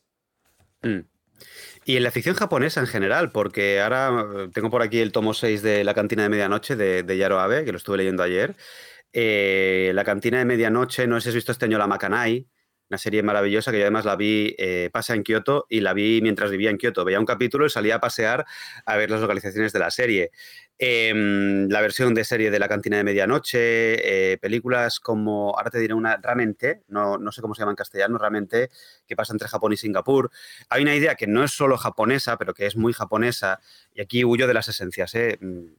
Mm, esto quiero, quiero dejarlo muy claro, que no hay una esencia japonesa de la mente japonesa piensa no, No, lo, lo, señalas en el libro. Tú dices que especialmente el japonés tiene esta sensibilidad, pero no es categórico, ¿no? Dices, el japonés claro. que es otro... No, no, no. Y, la, tienen, la tienen porque hay una, hay una tendencia, hay una tradición donde se asocian estas eh, historias de comida con intimidad. Aquí, por ejemplo, tenemos más concursos de cocina, tenemos historias de, de cocineros como muy estresados, ¿no? El cocinero estresado americano, de Bear, em, Chef, eh, incluso de Menu, mientras, o Pig, con, con, Nicolas Cage, que también estaba de, puta madre. Eh, en Japón también hay este tipo de historias, pero hay muchas historias íntimas, donde el gran, el gran em, el, el, money shot, digamos, es el momento de cocinar el plato, ese momento con, ternura, con cariño, y que al final sirven para, hablar de la intimidad, para hablar del cuidado, de, de, la intimidad. Y creo que en este sentido hacía falta hablar de este juego porque a, mí me parece que es un juego que lo hace de manera excepcional. O sea, si te gusta Midnight Diner, eh, Has Diner mm, te va a enganchar. Además, hay una trilogía y son tres historias muy potentes o tres conjuntos de historias que ya lo tenéis en móvil, lo tenéis acabado, porque yo no sé si va a haber más, pero el tercero es un muy buen cierre y son súper accesibles, súper disfrutables e ideales para el verano. ¿eh? Porque... Eh, eh, es interesante esto porque una cosa que he visto en varios capítulos vuestros es como el elemento que tenemos para vehicular el malestar, ¿no? En Death Stranding es el verbo caminar en este es el verbo mm. cocinar, ¿no? Entonces es fundamental, mm. creo que entender que el malestar se vehicula en torno a un... Por ejemplo, en Distrained, el, el capítulo que ha escrito Bea es el vender pisos, vender una hipoteca. Es decir, es como que mm. hay siempre un, verbo general que lleva el malestar y que tiene siempre eh, algo asociado al aburrimiento, a la divagación, al. ¿No? Cocinar aquí es un poco eso. Lo has leído, lo has leído muy bien antes, eh, con esa estructura que has hecho en tres pasos, ¿no? De, la herida, el tratar la herida, el, cerrar la herida al interrogante. Yo creo que las heridas nunca, nunca se cierran, sino que eh, vives con ellas, y eso es un tema eh, por el que yo quería hablar de la vulnerabilidad. Y es verdad como al final hay esta obsesión, porque de nuevo, sale de un grupo común. los invitados al grupo fuimos Mateo, Bea y yo. Yo te voy a confesar aquí que yo tardé mucho en entrar en este libro porque Marta me llamó desde el principio, pero a mí me daba bastante pudor ser el, editor de la colección y aparecer mucho en la colección, porque dirán, mira, este pesado dirige la colección para meterse él, ¿no? y hasta, hasta que no encontré algo que realmente eh, pudiera ver sólido y decir con solidez, no le dije que sí a Marta, la pobre la tuve sufriendo y, y me costó encontrar una idea, pero vi ese déjame que vuelva un momento atrás porque para contestar lo de la mecánica, eh, cuando has hablado del juego, elegir este juego era una provocación también, por lo que has dicho de que el juego de móvil muchas veces se ignora, ¿no? Vemos este, esta triangulación de, de, los real games, ¿no? El indie es real porque es auténtico, tiene prestigio, y el AAA es real porque tiene una gran, eh, una gran producción, tiene un gran espectáculo, mientras que el juego casual, el juego de móvil, son como subproductos, ¿no? Candy Crush no es un juego. Pues, eh, con estas cosas nos tenemos que encontrar todavía. Eh, yo quería provocar y quería decir que se podían hacer cosas de autor dentro de móvil. De hecho, GageX ha saltado a consolas y ordenador con The Kids We Wear y la gente ahora está descubriendo GageX. GageX, que es la, la, desarrolladora de Hungry Hearts Dinner. Hmm. Exacto, la compañía de Hungry Hearts Diner. Y, me pareció una provocación coger un juego de móvil, coger un juego pequeñito, que fuera medio visual novel, medio eh, simulador de negocios, que es un, género también muy denostado, y demostrar también que en esas áreas se pueden hacer cosas con eh, significado. Y la última provocación, y por eso te, lo quería vincular con lo de la mecánica, era huir de la solemnidad porque hay una tendencia, también porque el medio muy, tiene 50 años, eh, pero te conozco. Ya sabes que es una fijación mía. Yo soy hombre de, hombre de humor, eh, me gusta mucho el humor y cada vez que algo se pone solemne me empieza a entrar urticaria porque la solemnidad es una trampa que esconde muchas cosas. Y mm. Henry Hasdiner es muy tierno, es muy sencillo, con dibujos así como caricaturescos y es muy poco solemne. Y al final, cuando hablamos de malestar, tenemos como esta dicotomía, ¿no? De la gran producción no dice nada eh, y lo indie es íntimo y lo indie te habla de la depresión y Celeste es una metáfora de, ya, pero esas metáforas de 15 años, de, el monstruo de las emociones, ¿no? Y el, monstruo de colores y tal, creo que hay un momento en el que nos la tendremos que quitar de encima. Em, es un, yo lo veo como una fase de, crecimiento que es necesario. Tú tienes 13 años y lees poemas y escribes poemas, ¿no? Y te sientes así como muy, muy en contacto con el sufrimiento y que nadie te entiende.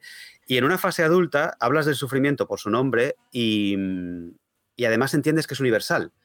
Y toda esta vuelta era para decirte que Hungry Diner creo que hace muy bien el tema este de las mecánicas, porque a partir de mecánicas de juegos que son como de saldo, juegos que nadie respeta, como el simulador de negocios y todo esto, consigue construir muchos discursos, no un único. Hay una línea mm, coherente, que es la que encontré de la vulnerabilidad, pero hay discursos sobre la pérdida, eh, gente que, perdió al hijo en la guerra, gente que sobrevivió a la guerra, la culpa de ser el único que sobrevivió a la guerra. Hay muy pocos juegos japoneses que hablen de la Segunda Guerra Mundial, por motivos evidentes.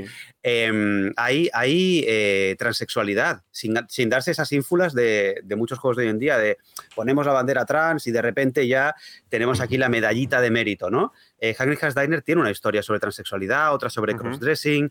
Eh, lo hace todo de manera muy sutil, lo hace sin estas metáforas del monstruo de las emociones, ¿no? O de, ay, fíjate que es que estoy tristecito y hay un botón de estar triste.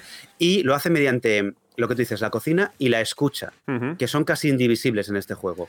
Y todo esto era la vuelta para decirte por qué creo que, lo hace muy bien con un verbo o con dos, que es cocinar y escuchar, que van juntos. Claro, es que además eh, me pasaba también cuando hablé ahora con Mateo, que pues, suelen ser verbos que, verbos que implican repetición. Por ejemplo, cuando estamos... Mm. Jugando a Death Stranding, eh, se repite la idea de ducharse y ver las heridas. Y aquí la idea de cocinar es algo cíclico, es decir, va incluido la idea de que la herida para que sea malestar no, no es única, tiene que ser siempre bucles, ¿no? Y, la idea de que mm. entre alguien en el establecimiento, le cocines, ¿no? Es decir, es imprescindible la repetición, bueno, imprescindible, es interesante la repetición para que la herida sea malestar. Claro, es muy interesante y aquí estaría bien que, que Bea no estuviera con las guías docentes, te envía recuerdos, pero no ha podido conectarse. Quería hablar con ella del trauma, sí. lo siento, otro, día, otro día la enredamos. Em, ella es experta en trauma, ella te dirá siempre que el trauma es mm, eh, una herida que está abierta, dice ella en el, capítulo suyo de este libro. Exacto, y, eso, y es una, herida que además de estar abierta se repite, se revive, Exacto. que no hay, un tiempo, no hay un tiempo lineal, no hay un tiempo único, algo puede desaparecer y luego reaparece. Y eh, el videojuego está en una posición excepcional porque sí que tiene una cosa propia del medio que es la repetición. De hecho, la iteración. Ahora que estamos con el proyecto este de mitos y videojuegos, también te diré que para que algo coja carga mítica, no vale contarlo una vez, hay que contarlo muchas veces, ¿no? O sea, James Bond al final tiene una estructura reconocible porque las historias de James Bond son todas iguales. Pero eso le favorece a James Bond porque entendemos el mito del héroe eh, bondiano porque se repite igual que sí, es como Link, es como Link, resucita en otro cuerpo. Sí, sí, sí, sí, claro. A Zelda le funciona muy bien la iteración y de hecho, eh, yo no sé a ti, pero a mí el intento, de, como, como fan de Zelda hasta que se metieron en mundos abiertos, eh, el intento de cronología no le ha hecho ningún favor a, a Zelda, porque Zelda es un mito que se repite cíclico. Entonces, intentar ordenarlo, hacerlo lineal, como si fuera una temporada de Lost, es un entretenimiento, es divertido, pero, pero no, no habla de lo mismo, ¿no? Entonces yo creo que aquí la, la repetición es importante y fíjate hablabas de lo de los lugares, ¿no? Sí. ¿Qué lugar más adecuado para la repetición que, un, que una cantina, que un restaurante? Lugares, es- lugares comunes. El malestar también está asociado a lugares comunes. Claro. Gente que viene, eh, que viene de trabajar, eh, clientes que van dos veces a la semana, además te pone el calendario y te pone los días de la semana, la abuelita que cocina el mismo plato muchas veces y a, Ujú. a base que vas, eh, como cualquier simulador de negocios, a base de repetir el bucle, desbloqueas platos, mejoras el plato, con ese componente de juego de rol simplificado, ¿no? Que tienen estos juegos así casi de, mm, casi de clicker infinito, aunque luego hablaremos que este no es infinito. Y creo que el bucle es, es muy adecuado porque mm, lo que tú decías lo hace, lo hace mundano, ¿no? No, no es un hecho excepcional. No es, Exacto. el malestar que quería tocar eh, Marta, creo yo, con el proyecto es un malestar eh, humano. Es un malestar que existe porque, porque existimos y que no nos podemos quitar de encima. Hay una parte. No es, no es el, la bomba, la- el trauma, algo único, sino que es el cada día, eh, como hay un, hay un machacarse ¿no? que, que forma parte del día a día. Hay una cosa que hablabas antes que me, que me gustaba. Uno, lo de perder la solemnidad. Otra, la de los cierres que comentábamos. Y me gusta una parte que, que señalas, porque claro, en el, en el- un tema cuando hablamos de juegos de malestar es al final eh, decir, vale, el autor de ese juego de malestar, ¿a dónde quiere llevar este malestar? ¿Quiere llevar a solucionarlo?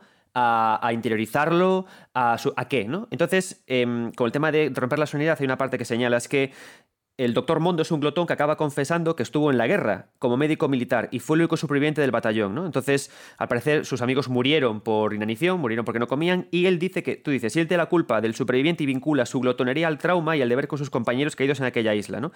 Y al final lo que hace es que dice que eh, come por ellos, ¿no? Que tiene Mm. que comer por ellos. Y así es como él concluye. Es decir, eh, el trauma, o sea, al final el malestar se puede concluir, se puede cerrar con humor, o se puede cerrar con esta esta ruptura, ¿no? Entre lo que, ostras, no, no me está contando algo súper doloroso, sino que lo supera con algo muy de andar por casa. Me parece guay eso. Sí, sí, sí, sí. Claro, es, es que al final, de verdad que, que tenemos una deuda con lo cotidiano, creo yo, ¿no? Y con lo. Yo, mi, mi director favorito es Yasujiro Ozu, y Ozu decía que no se fiaba de las películas que eran solo drama o solo Claro. eh, comedia, que la vida real saltaba de una a otra sin, eh, sin solución de continuidad, ¿no? Y esto es un poco lo que yo creo que Hungry Hearts Diner hace muy bien, que al final es un juego, no, tampoco me voy, a, eh, me voy a engañar o os voy a engañar, ¿no? Es un juego mm, sentimentalista, con una musiquita bonita, historias de la lagrimilla, pero siempre con un componente de, bueno, pero esto, la vida sigue, es cotidiano, no hay un gran final. Exacto. eh, y a veces lo que tú dices, incluso la resolución de una historia puede ser muy ridícula. O sea, ese pobre hombre cebado, ¿no? A, a- a sí mismo, que se está, está hinchando porque come por cinco, empieza como un chiste, acaba siendo, em, eh, se destapa como un trauma, pero no deja de ser un chiste. Claro. Y eso para mí funciona muy bien. No, no, hay una ambigüedad que yo creo que... que Ahí quería llegar yo. mucho, Quería, quería- quería llegar a esa que palabra. gusta. Quería llegar a que- esa palabra. Es que- esa palabra. Es que nos conocemos mucho Sí. ya y ya sabía que, te- que a ti te gusta esto. Hay una ambigüedad en el humor que, que no hay que perder. Exacto. Sí, sí, ya, ya sabía que... Es que me gusta mucho ese tono, porque al final creo que la única respuesta que se puede dar a eso, a Death Stranding al final es un. Al final el- el- el- acaba en un abrazo. Es decir, acaba todo muy aterrizado, muy en la. Mm. Me quiero separar, pero también quiero acercarme, ¿no? Y me gusta mucho también, como señalas, que acaba con todo el, ju- el juego Henry Diner con la anciana que lleva el lugar diciendo. ¿Qué más se puede pedir además de comida buena y sabrosa como esta cada día, ¿no? Que al final todo lo aterriza, el trauma es muy grande, pero al final con humor, con tal, lo acabamos llevando más o menos bien. Una cosa que me interesa mucho de Hungry Hearts Diner, que también lo apuntas, es la idea del el cozy game. Death Stranding, eh, Distrained, son juegos que tú los ves por su estética y son duros, severos, grises, pesados. Y a veces podemos caer en la idea de que el malestar solo se genera en este tipo de juegos, pero esto es un cozy game, o en aspecto por Mm. lo menos. Totalmente. eh, y, y se ha puesto muy de moda esta palabra. Me, me fascina como en cuanto se encontró la manera de llamarlos, este tipo de juegos no solo se reconocieron más, sino que crecieron. A lo- a lo etiquetas, niño, etiquetas, hecho- y- etiquetas y SEO. ¿Sabes cómo va eso? Sí, sí, sí, el, el SEO, el SEO mental, ¿no? Y, y el tema de los coach, y yo lo cito de, de Agata Baskiewicz, em, que lo ha, trabajado, lo ha trabajado muy bien, además de que tenemos amistad, tenemos amistad intelectual y, y me lo ha explicado muy bien lo ha trabajado muy bien. Dices Y lo un, que dice juego, Basque- un juego evoca a la, a la fantasía de seguridad, a la abundancia y a la seguridad. Es que estoy aquí leyendo el libro mientras charlo contigo para que esté todo bien apuntado. Va Gracias, por ahí, gracias. ¿no? Pues esto, esto lo dice Baskiewicz, eh, no son palabras mías, que es una cosa que hacemos muchos académicos, de rastrear, citar y, y armarte de conocimiento, ¿no? Y, y lo explica muy, muy bien, que hay juegos cozy que van en una línea, ¿no? Que refuerzan con una estética cozy, un mensaje cozy, un mensaje, vamos a decir, cálido, agradable, que es eh, una traducción difícil, ¿no? Lo de cozy. Pero hay juegos que lo usan como Creo que contrapunto. es la mejor palabra, suave, dentro de suavidad. Suave, softness. sí, o confortable, Mm. cómodo, sí, sí, sí. O sea, algo cozy es algo que es, que es cálido, que te quieres como un poco acurrucar en ello, ¿no? Y lo que dice Baskiewicz es que Baskiewicz y su coautora, perdón que ahora me la estoy dejando, Bakun. pero es un apellido difícil. Bakun. Gracias. Mm. Bakun, Bakun. Sí. Eh, lo que dicen es que hay juegos donde todo va de una pieza, es decir, muñecos monos con mensaje mono. Por ejemplo, yo estoy seguro de que el, juego de Hello Kitty que sale ahora en el Apple Arcade, que estoy deseando que salga porque soy fan mortal de Sanrio, va a ser cozy, eh, co- cozy en todos los sentidos, ¿no? Mira, aquí por ejemplo tengo la bolsita de Pom Pom Purín, donde llevo yo mis cables y mis historias. Em, entonces, eh, hay juegos que son así, pero luego hay juegos que utilizan lo cozy para tratar temas difíciles. Y a mí esto me interesa más me da que se comete el error de pasarse de frenada y de nuevo hacer el monstruo de las, emo- de la- de las emociones, como Sea of Solitude, ¿no? De la sombra que te persigue, es una metáfora de la soledad, ostras, ya lo sé, porque ya no tengo 10 años, ¿no? Ya me doy cuenta de, de estas cosas. Pero creo que em, cuando se hace bien, se hace muy bien. A mí, en el caso de Hungry Hearts Diner, me, me funciona Mm. porque no hay un muñequito que representa la guerra. Hay Pero un señor la- gordo, es que divertido. Es la vida, es la ambigüedad al final. Vivimos cómodos, Exacto. o sea, yo no vivo en un mundo gris y hostil. Vivimos en No. un mundo relativamente agradable en el que pasan cosicas. Claro, y por eso creo yo que es muy importante lo del lugar, que lo has dicho antes muy bien. Mm. El lugar es cozy, el mundo no. Entonces la gente va a ese restaurante como refugio. Y fíjate, de nuevo, vuelvo la- al, al contraste sin caer en esencias, ¿no? Como las historias americanas de, de restaurantes suelen ser de grandes restaurantes, ¿no? De algo excepcional, Y de dinero. de alta cocina. Sí, de dinerito. Y la historia japonesa de restaurantes tiene que ser una cantina diaria, una cantina de, de mala muerte, de estas de cuatro personas, como las que iba yo en Kioto, que cabes cuatro, comes y te vas, ¿no? Y como mucho te acaban conociendo, y te cuentan la vida o tú la cuentas. Y eso es lo que creo que, que hace muy bien este juego, darnos un lugar, que el lugar es cozy, pero habla de un mundo que no lo es, de un mundo que, vi- que- que viene de una guerra, que viene de, de una posguerra muy difícil, em, de una sociedad rota, de un mundo que está en cambio acelerado y que no está en contra del cambio, porque por ejemplo te dejan cocinar eh, platos occidentales. No es un juego nacionalista, aunque sea muy japonés, ¿no? Pero es un juego que necesita, o sea, un mundo que necesita un lugar donde momentáneamente recogerse y coger fuerzas. Por eso decía lo de la intimidad, lo de la calidez, ¿no? lo de la comida como, mm, como sanación, pero siempre es temporal, siempre va a haber que volver y aunque la gente se reconcilie la vida no para, eh, hay historias que simplemente acaban con alguien que, que determina que va a mejorar, pero no lo cambia, no, no dice, no, y de repente arreglé mis problemas, sino que dice, no, no, voy a vivir de otra manera. Y, y volveremos siempre a ese lugar. Por eso hay tres juegos. Y es una saga que está muy bien hecha, porque antes decías lo de la finitud. Los juegos son cortos, te los pasas en poquito tiempo, no crece hasta el infinito. Llega un momento en que el restaurante está al máximo y no te dejan ampliarlo. Puedes Y ir de jugando, hecho- pero no puedes hacer nada más, ¿no? Comentabas en el libro, claro. Claro, claro, no, no, incluso te, te puedes, eh, puedes completar el, el restaurante, no has acabado de ver las historias, pero el restaurante ya no caben más mesas. Y no te dicen, no, no, el negocio tiene que tender al infinito, ¿no? El, el mito del crecimiento infinito que está destrozando el planeta. Y, mm, y creo que, que eso lo juegan muy bien. Y de hecho, la anciana, como es una anciana, cuando se cansa te dice, oye, me siento, me, me siento a descansar, me siento a, a respirar un poco, vuelve luego. Que Sí. que el juego no se va a ir, que el juego sigue aquí en el móvil, ¿no? Y eso me parece muy interesante en un momento en el que estamos, eh, sobre todo los juegos de móvil eh, que han dado mala fama al medio o a la plataforma, siempre buscando nuestra atención y secuestrándonos. No dejes de mirarme, no dejes de, de jugar conmigo. 600 horas al Fortnite, 1000 horas al Fortnite. Este juego es cortito y además te dice, eh, tío, para, que la anciana está cansada, que a lo mejor tú estás cansado y que esta gente va a seguir aquí cada día y no, no tengas prisa por descubrir sus vidas. De hecho, dices en la página 58, así pues el restaurante de Hungry Hearts Diner es un lugar acogedor donde podemos sentarnos a disfrutar de la comida y respirar, donde la lentitud nos permite salirnos temporalmente de los vectores de, de nuestras vidas.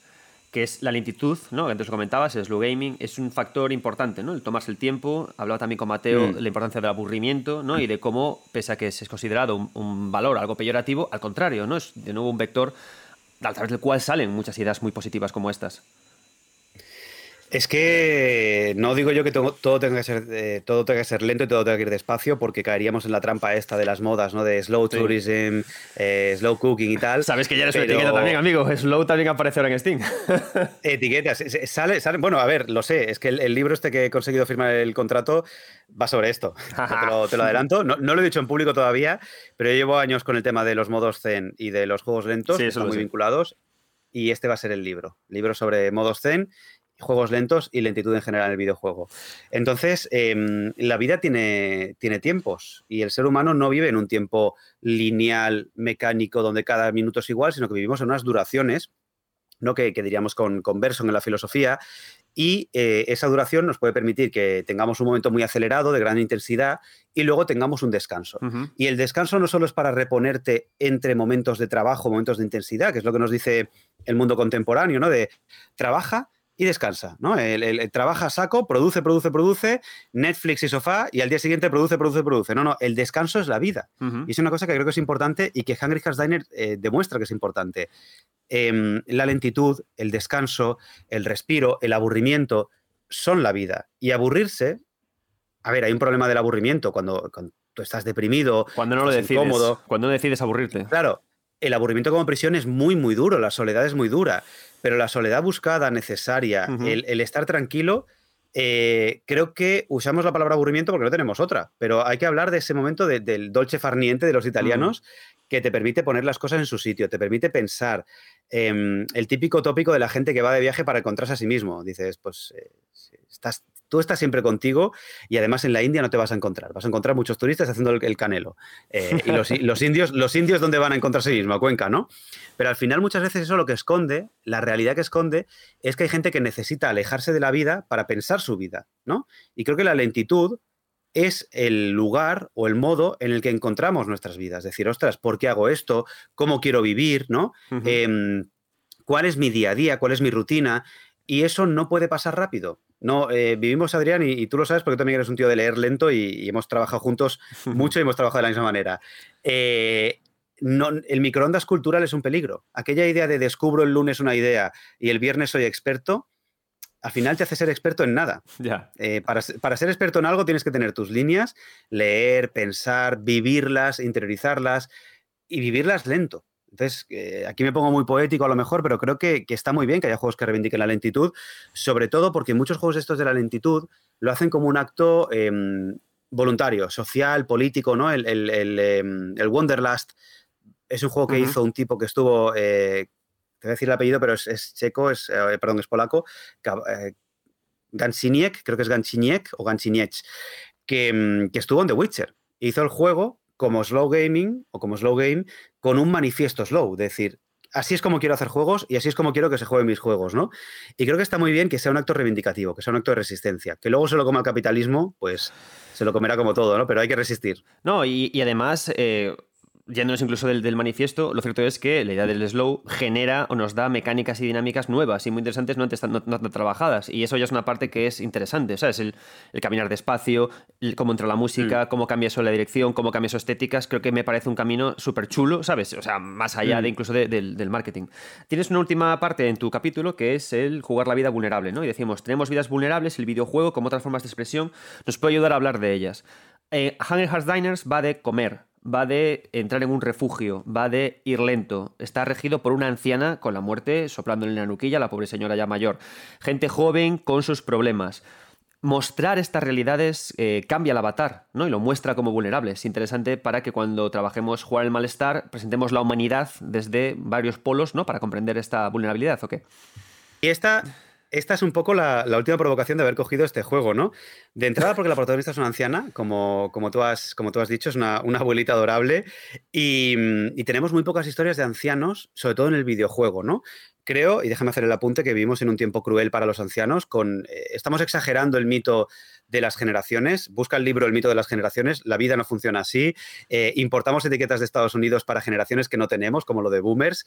Y yo al final, no sé tú, pero yo quiero llegar a viejo. Y quiero mm. llegar a viejo feliz y en contacto con el mundo y en diálogo con el mundo. Entonces, vamos a ser un poco más generosos con los ancianos y esto gerontofobia. Eh, y luego, al tener una anciana de protagonista, lo que más desmonta este juego para mí es la idea del videojuego como fantasía de poder, algo que inevitablemente es parte del medio, ¿no? Que es tendencia en el medio, sí, por lo que sea, ¿vale? Hay una tendencia a hacer del videojuego una fantasía de poder, pero no es inevitable, no es inherente, ¿vale?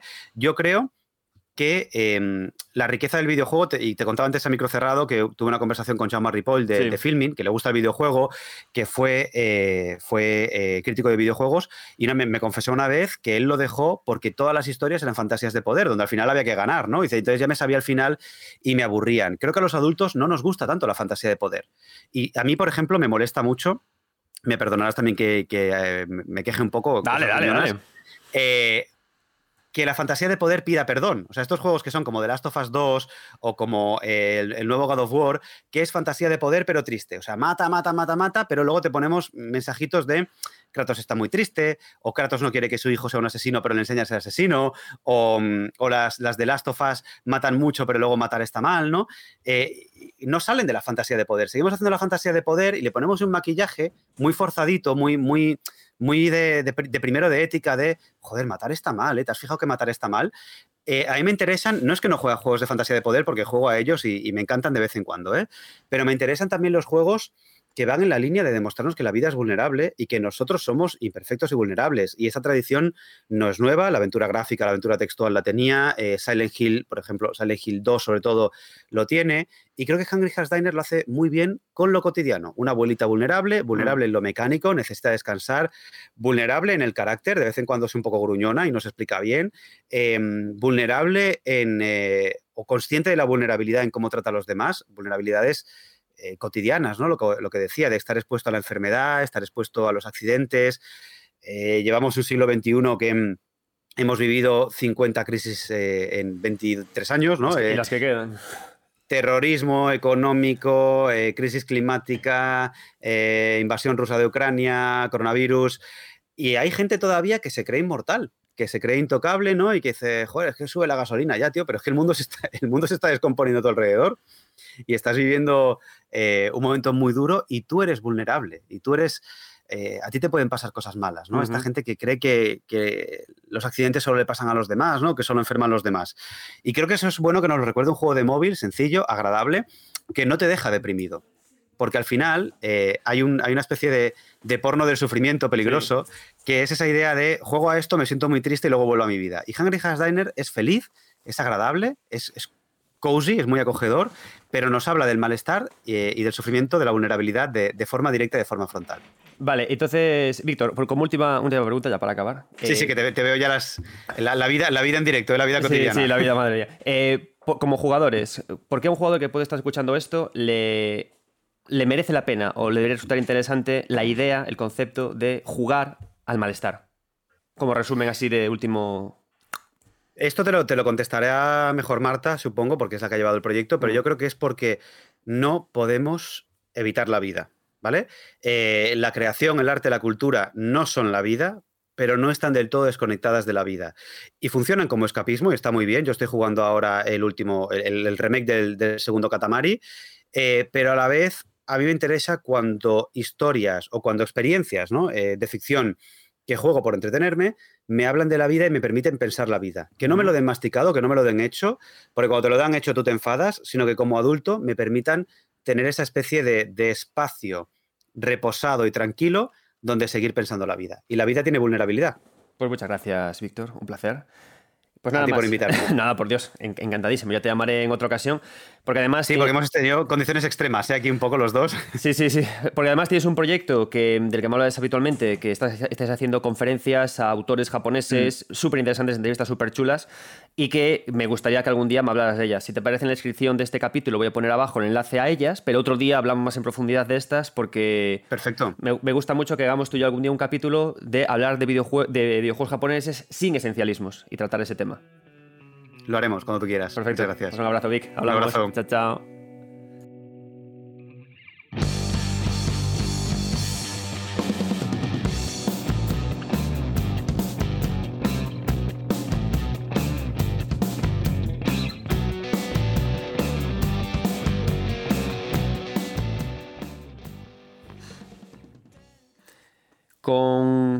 Víctor, muchas gracias, Víctor que por cierto, yo a Víctor le tengo un cariño inmenso porque fue mi codirector de, de mi tesis doctoral y fue mi gurú, mi mano que me llevó al mundo de la investigación académica. Y os desafío una cosa, amigos míos, os desafío que leáis un libro de academia español que no cite algún trabajo de Víctor Navarro Remesal. Os desafío porque es imposible. Ese es el, valor de, este autor y, por qué me da tanto gusto traerlo a este programa y que haya formado parte de mi vida como en mi formación académica. Tras hablar de Death Stranding, tras hablar de Hungry Heart Dinner, voy a hablar de Distrained. Mirad, cuando hablamos de Death Stranding y de Hungry Hearts Dinner, entendemos cómo se construye la herida, ¿no? En Death Stranding, la herida del protagonista, de Sam Porter, se construye como a través de su fobia al contacto, a través del mundo que se rompe, y habitamos el malestar a través de su necesidad de, eh, Death Stranding de sumergirse en un mundo capitalista en el que a través de la repetición de las tareas se anestesia su mente para poder eh, olvidarse incluso de su malestar, ¿no? En Hearts Dinner, el, lugar que habitamos es el propio local, en el que nos cuentan las penas todo el tiempo la gente que tenemos alrededor, ¿no? Que, que viene a nuestro restaurante y que los intentamos solucionar o anestesiar o, o, poner en perspectiva su dolor a través de la buena comida. Al final me gustan ambos juegos porque cuando llegamos a la fase de cerrar la herida, mola porque nunca la cierran. Pero te dicen, la conclusión, que es una conclusión que a mí me parece muy potente, es que nuestras heridas siempre van a estar abiertas, pero que con el amor o con la comida no importan tanto. Y eso es bonito, ¿no? Esta situación, este entender la, humanidad como un eterno dolor, un eterno sufrimiento, pero que es un sufrimiento que, que, al final se combina con el amor, se combina con los placeres sencillos y hace que el sufrimiento hasta se acabe disfrutando. Porque las lágrimas, cuando luego van acompañadas de un abrazo, esas lágrimas se recuerdan al final como algo bonito de nuestra vida, ¿no? Entonces, me parece una buena conclusión narrativa cómo cerramos las heridas. ¿Sam Porter se ha curado? No, pero ha aprendido a vivir con ello. ¿Cómo? Con el amor. ¿Los que van a comer a Hungry Hearts Dinner se han curado? No, pero han comprendido que comiendo en compañía ese dolor se apacigua o les hace pensar más. Vamos a hablar de Distraint, el trauma es el origen de todo, pérdida y culpa neoliberal. Este capítulo de este libro lo ha escrito Beatriz Pérez Zapata. Es una pena que no haya podido asistir a este programa. Yo admiro mucho el trabajo de Bea, de Beatriz, porque es una, una eh, académica muy centrada en el estudio del trauma. Del trauma ya no únicamente eh, en el videojuego, sino también en la etapa postcolonial. Tiene un trabajo de investigación muy poderoso y me parece que tenemos mucha suerte en los Games Studies cómo ha querido trasladarlo el trauma al videojuego. ¿Por qué? Porque el trauma, que ella lo define como una herida aún por cerrar, para que veáis lo interesante que es para este episodio, el trauma es un tema muy habitual en el videojuego, ¿no? Muy habitual en el videojuego en juegos como, por ejemplo, como Silent Hill 2. Y que funciona muy bien para este capítulo, ¿no? ¿Por qué? Porque la construcción de una herida en base a un trauma, si es un trauma, cuando la cerramos, nunca acabamos de cerrarla totalmente, ¿no? El videojuego que elige para poder hablar del trauma, vea, es Distraint. Distraint es un título de terror que está construido con una estética eh, pixel art, ¿no? Y esto es chulo, porque estamos hablando de Death Stranding, juego AAA video de alta resolución, con rostros grabados. Eh, Hungry Hearts Dinner, juego cozy game, muy, muy tipo ilustración manga. Y Distraint, pixel art, ¿no? cómo con tres estilos diferentes conseguimos transmitir dolor y también incluso con cómo focalizamos la acción. Eh, Death Stranding, cámara en tercera persona, Hungry Hearts Dinner, eh, perspectiva, una, isometría, Distrained, planos fijos, es decir, podemos conseguir muchos juegos del malestar cambiando el estilo gráfico, ¿no? Lo interesante de Distrained lo que más me ha gustado es cómo construye la idea del trauma, ¿no? Que aquí nos metemos también ya no en cómo habitamos el malestar, sino también en el tono del malestar. Eh, en Distraint eh, nos cuenta eh, que la culpa del trauma del protagonista es por culpa del neoliberalismo, es por culpa de la sociedad económica que vivimos a día de hoy, es por culpa de que el protagonista se ve obligado a vender hipotecas a gente que no puede pagarlas y asumirse en un sistema económico que obligó también a sus padres a pasarlo terriblemente mal, ¿no? Y cómo él mismo, al tener que someterse a este mundo, acaba condenándole a él a una profunda tristeza y acaba llevándolo a un trauma que no es capaz de solucionar con una idea muy chula que trabaja, eh, vean este libro, que comenta que el protagonista al final desea cometer suicidio. Y me ha gustado la idea de cómo comenta Bea el suicidio, porque plantea que cuando deshumanizamos al personaje, cuando el videojuego deshumaniza al personaje, llegar a la idea de que se quiere suicidar le da humanidad. porque lo que quiere es perder la vida y eso lo señala como humano, ¿no? Me gusta mucho por esto, que es una idea, por supuesto, no me gusta el suicidio, niños, no suicidéis, amad la vida, pero me gusta por esta idea, ¿no? Por, por, cómo cerrar una historia, ¿no? Al final reivindica que es humano queriendo deshacerse de su humanidad, ¿no? Y trabajar con todo este dolor. Hay otros capítulos eh, en este libro que hablan también mucho de, cómo construimos el tema para llevarnos a este dolor, ¿no? Además de Distrained, el libro nos habla también de Endling, el capítulo escrito por Alberto Pérez Porta. Nos habla también, y nos habla también de eh, Resident Evil 7, Antonio Loriguillo López, ¿no? Distrain nos habla de que un tema que nos puede llevar al malestar es justamente la situación económica que vivimos, ¿no? Pero en Endling, de nuevo, eh, una historia preciosa sobre la extinción, Endling Extinction is Forever, una aventura de una mamazorra que tiene que cuidar a sus pequeños zorrillos por un bosque, nos lleva a un malestar causado por la crisis ecológica. Recordamos que la ONU ya nos ha alertado de que ya no estamos en, la época del cambio climático, sino que estamos en la época de la ebullición climática. Estamos ya condenados. Y eso nos lleva al malestar. El calor que estamos soportando ahora en julio va a ir a más. Y nosotros estamos viviendo ahora ese malestar, ese dolor por esta situación que hemos nosotros creado. ¿no? Entonces, la situación económica neoliberal, la crisis ecológica que hemos causado y también en Resident Evil 7, Antonio Loriguillo nos habla del gótico sureño y de la obsolescencia paradójica. ¿A qué se refiere Antonio Loriguillo? A que en Resident Evil 7 lo que ocurre es que eh, la narración se produce a través de una narración incrustada en la que cogemos cintas de vídeo y las incrustamos en un reproductor para que se reproduzcan eh, ideas o piezas narrativas. Entonces Antonio Loriguillo nos habla de que, de una forma muy velada, porque los juegos AAA, al final las críticas que hacen las hacen muy veladas, la idea de que haya cintas VHS en, este, en esta realidad, una realidad actual, se debe a accidentes como el huracán Katrina, que por culpa de eh, ataques climáticos de esa, índole retrasan mucho el avance tecnológico de ciertas zonas, con lo cual te hacen que todavía estés usando VHS, lo cual también nos lleva, a esta idea del malestar. ¿no? Entonces ya no únicamente tenemos que hablar de cómo se construye la herida en estos juegos, cómo evitamos el malestar, sino también de los temas que rodean al malestar. ¿no? Y en ese sentido tenemos a Distrain con la culpa neoliberal, a Resident Evil 7 con la obsolescencia paradójica por culpa de un huracán y también a Endling con la idea de la crisis ecológica. Y tras todo esto, vamos a hablar directamente con Marta Martín Núñez sobre Firewatch. ¿Por qué? Porque en Firewatch encontramos que la soledad y el amor es otro de estos temas que se juntan a todos los que hemos estado hablando. Marta, muchas gracias por unirte a este club de jugar el malestar y hablemos de Firewatch.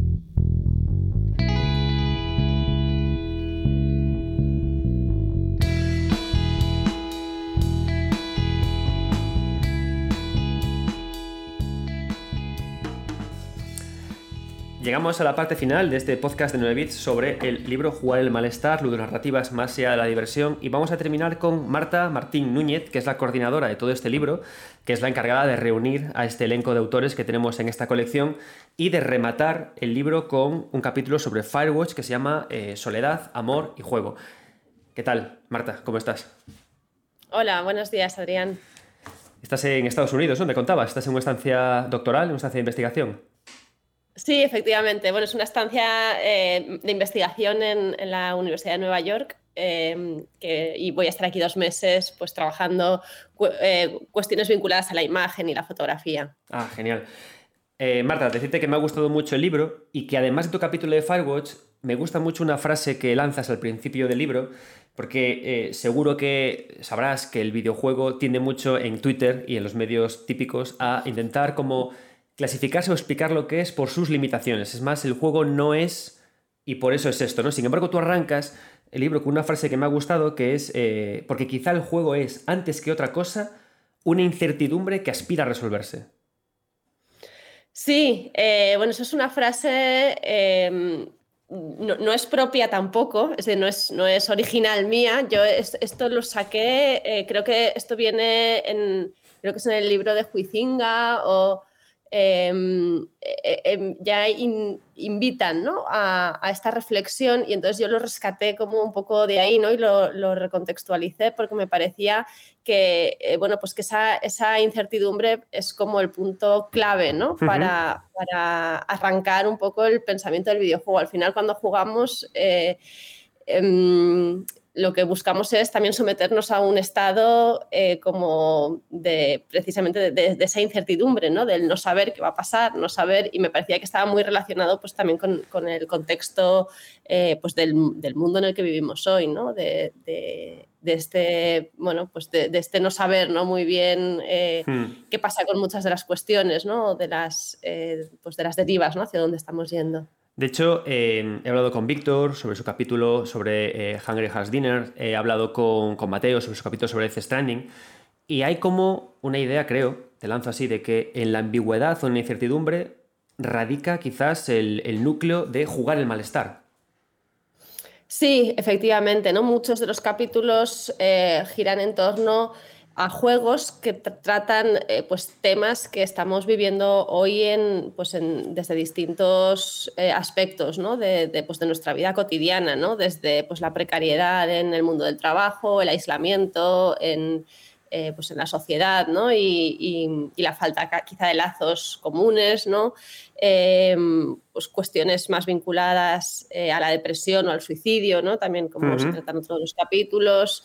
Em, y eh, bueno, cuestiones vinculadas también como eh, se tratan en el capítulo de, eh, del limbo de, pues de, la muerte, ¿no? De la muerte casi como un sinsentido, ¿no? Y, entonces este libro viene básicamente pues, a recoger videojuegos eh, que son los que eh, yo durante los últimos años pues más me han interesado también, que se aproximan a cuestiones que, al final están en nuestro día a día ¿no? y que nos ayudan un poco a, trabajar con o, a entender esa complejidad del mundo pues de, otra forma, ¿no? O con otros medios, ¿no? Porque estamos acostumbrados pues a eh, quizá a leer estas cuestiones más en literatura, ¿no? O en, cine, en el cine, en películas, pero, pero cómo lo hacen los videojuegos, ¿no? Y los videojuegos hace tiempo ya que dejaron de ser solamente pues eso, un medio para divertirse, ¿no? O para eh, que también, que eso es lo principal, pero, pero también nos ofrecen como esta otra eh, perspectiva, ¿no? que nos ayudan un poco pues, a, conocer mejor el mundo en el que vivimos. Y esos son los videojuegos que a mí, o con los que yo llevaba más tiempo trabajando, ¿no? desde hacía unos, unos años y que a mí más me interesaban. Y, bueno, el, libro también, la idea del libro viene un poco de ahí, ¿no? de recoger todas estas inquietudes y de, Em, de explorarlas en, un juego en concreto, en cada capítulo vinculado a un tema o a una serie de temas que están relacionados. Y tú has elegido, además de hacer el prólogo y de coordinar el trabajo, has elegido Firewatch como videojuego para hablar del malestar. ¿Por qué, ¿Por qué Firewatch y no otro? Es un título curioso pues para el malestar. Sí, bueno, pues eh, yo es que cuando lo jugué, cuando terminé de jugarlo, a mí yo al, eh, final, cuando, cuando acabó el juego, me quedé con esa sensación de malestar, ¿no? de, angustia. Fue eso, esa sensación de decir, ostras, se ha acabado y la sensación que yo, lo que yo siento ahora dentro es tristeza, ¿no? O, es... Eh, y entonces me puse a, a, pensar por qué, ¿no? Porque era, porque, de dónde venía ¿no? esa sensación de tristeza o, cómo había jugado el juego conmigo, ¿no? para que yo igual eh, elaborara unas, ciertas expectativas de que la historia iba a acabar de una determinada forma ¿no? y que luego de repente eso se truncase y entonces pues cómo el juego me había ido colocando ¿no? Eh, en una, una trampa. Eh, que después pues se resolvía de otra forma, ¿no? Y cómo eso me había afectado a mí, pues que cuando, bueno, yo no sé el, resto de personas cuando juegan Firewatch qué sensación se les queda, ¿no? Pero, pero a mí se me quedó como una sensación como de tristeza. Y, y, eso me hizo pensar pues que, que, al, final era un juego que también hablaba, ¿no? Sobre, pues, sobre el, malestar eh, eh, cotidiano, ¿no? Eh, de uno de los, pues eso, de, las eh, cuestiones que más nos afectan, ¿no? Pues, pues que son eh, las, las relaciones ¿no? con los otros. En la página 166 dices, el prólogo del juego nos presenta a Henry mientras hace, mientras hace partícipe al jugador de la construcción de su herida. Narra su vida con Julia, tras conocerse y vivir unos años maravillosos juntos, lo peor de la vida se impone. Me gusta esta parte de la idea de construir la herida. Creo que es interesante en todo lo que es el tono del libro, que dedicáis mucho tiempo a la idea de construir la herida para luego hablar del malestar. eh, en tu visión, ¿cómo construye la herida Firewatch para llegar a este dolor? Porque hablas mucho en el prólogo de cómo se juega con la temporalidad, presente y pasado, cómo al final se fusiona y cómo eso nos lanza a un, bosque, a una montaña de incertidumbre. Hmm, efectivamente, a mí el prólogo de Firewatch es uno de los inicios de juegos que más me gustan, ¿no? y mira que es un prólogo sencillo. Eh, pero creo que, de hecho se lo, yo lo utilizaba mucho en clase con, los alumnos ¿no? para, explicarles eh, cómo se genera el vínculo entre el jugador y el, eh, y el propio personaje jugador ¿no? y, el juego, porque al final nos presentan una serie de decisiones que no son decisiones que van a alterar en nada la partida. al final nos están preguntando si queremos que nuestro perro se llame Pipa, Pipo o Atila, ¿no? Creo, Pipa, sí, Pipo y Atila, que sea de, de una raza o de otra, eh, si tomamos una decisión u otra. Hay veces que las, las, eh, elecciones ¿no? que nos proponen sí que quizás son más trascendentes, pero otras no lo son. Y lo que hace Firewatch con, con ese inicio, ¿no? con ese prólogo em, incitándonos como eh, a, tener ya que tomar elecciones ¿no? sobre, sobre ese, a, construir ese pasado del personaje, eh, es, generar un, vínculo muy fuerte ¿no? entre eh, un, ya un compromiso ¿no? con, con, esas decisiones vitales que ha ido tomando el personaje y que le llevan a, querer huir ¿no? de, su, de su vida. Em, entonces, de alguna forma, el jugador, a partir de unas elecciones que muchas veces ni siquiera son elecciones, que simplemente es elegir entre una sola opción que te da el juego, ¿no? Y, de forma como muy simple, con una interfaz muy simple, porque es puramente texto. Em, por tanto, esto también lo, comentaba mucho con, los alumnos, ¿no? Es una forma muy barata, en realidad, de producir este, eh, esta sensación, ¿no? Es hablando también sí. O sea, pensando en, en, el ahorro, ¿no?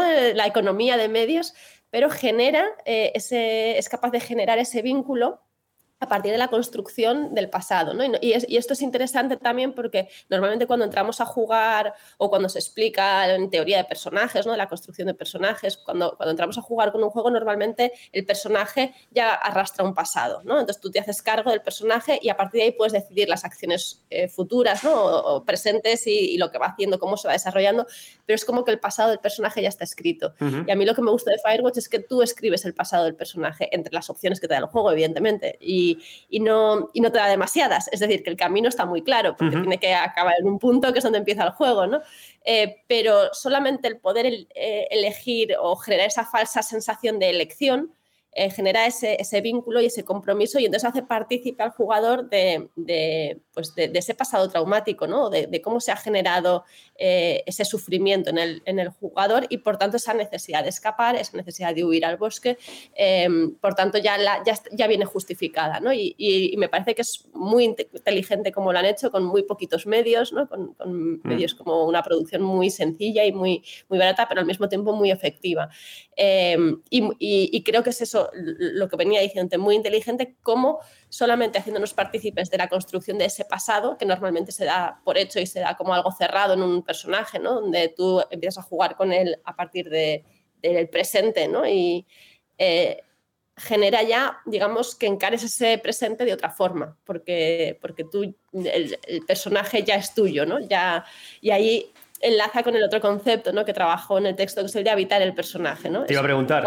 Espera, si, me dejas, en, la página 168, lo tengo aquí apuntadito, dices, la noción de habitar un personaje implica que el jugador lo haga suyo.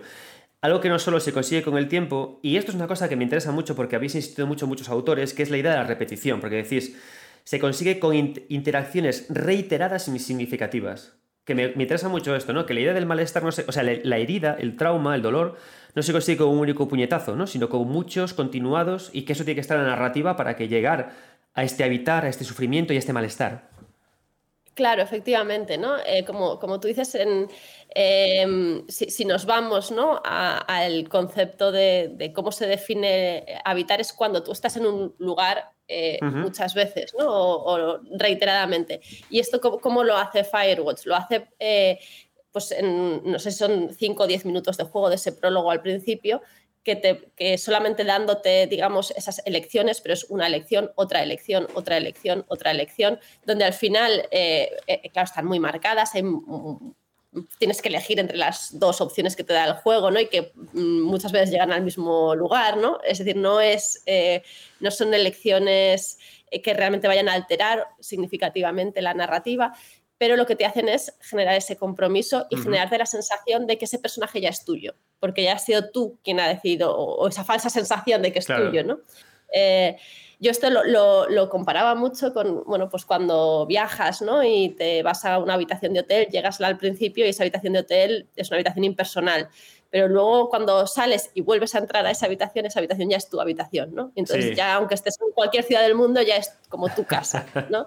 Eh, y ya entiendes cómo estar ahí. Entonces cada vez que vuelves a ese sitio, aunque es, es tu lugar, ¿no? Es, esa sensación de que ya lo has habitado, ya, ya no es una casa cualquiera, ¿no? Es decir, ya no es un personaje cualquiera, ahora ya es tu personaje, ¿no? Porque has ido dejando pues, tu bolsa de aseo, has dejado tu maleta, has dejado la ropa que llevabas anoche, ¿no? Y entonces lo, vas habitando de una forma eh, que al final lo haces tuyo, ¿no? Y, ese, mismo concepto creo que funciona con, el del personaje, ¿no? Nosotros entramos en un personaje que al principio es igual para todos, pero eh, con estas pequeñas eh, elecciones lo vamos haciendo nuestro, ¿no? Y al mm. final tenemos esa sensación de que es, de que es nuestro, nuestro personaje o, nuestro hogar y entonces se fortalecen estos vínculos ¿no? de, de, compromiso con, con, lo que está haciendo el personaje después. Porque entiendo que para jugar el malestar hay que interpretar el malestar y para malestar hay que habitar un mal. Y habéis jugado mucho con esa idea de que o habitas un personaje o habitas un lugar para poder sentir esto y se consigue como tú comentas. Sí, sí, sí, claro. Eh, se trata mm, de, de, de, esta idea, ¿no? De, compartir, de compartir el, el pues el, el, destino ¿no? de ese personaje o lo que, lo que le ha pasado a ese personaje. Mm. Y eso solo lo podemos hacer si el juego nos hace partícipes, ¿no? Exacto de, cómo se ha construido ese malestar para el personaje. A mí una parte que tú también has señalado mucho en tu capítulo, que me parece como la más mágica al final de Overwatch, es la parte de la, seducción o de la sensualidad con la protagonista, con la, con la pareja del personaje, bueno, con la pareja, con la persona que está en la otra torre y con la cual intercambia conversaciones. Me parece fantástico cómo se genera ese malestar a través de la incertidumbre, de no saber quién es la otra persona, cómo juega contigo dejando, por ejemplo, walkie-talkies tirados en el bosque mientras tú avanzas por ellos.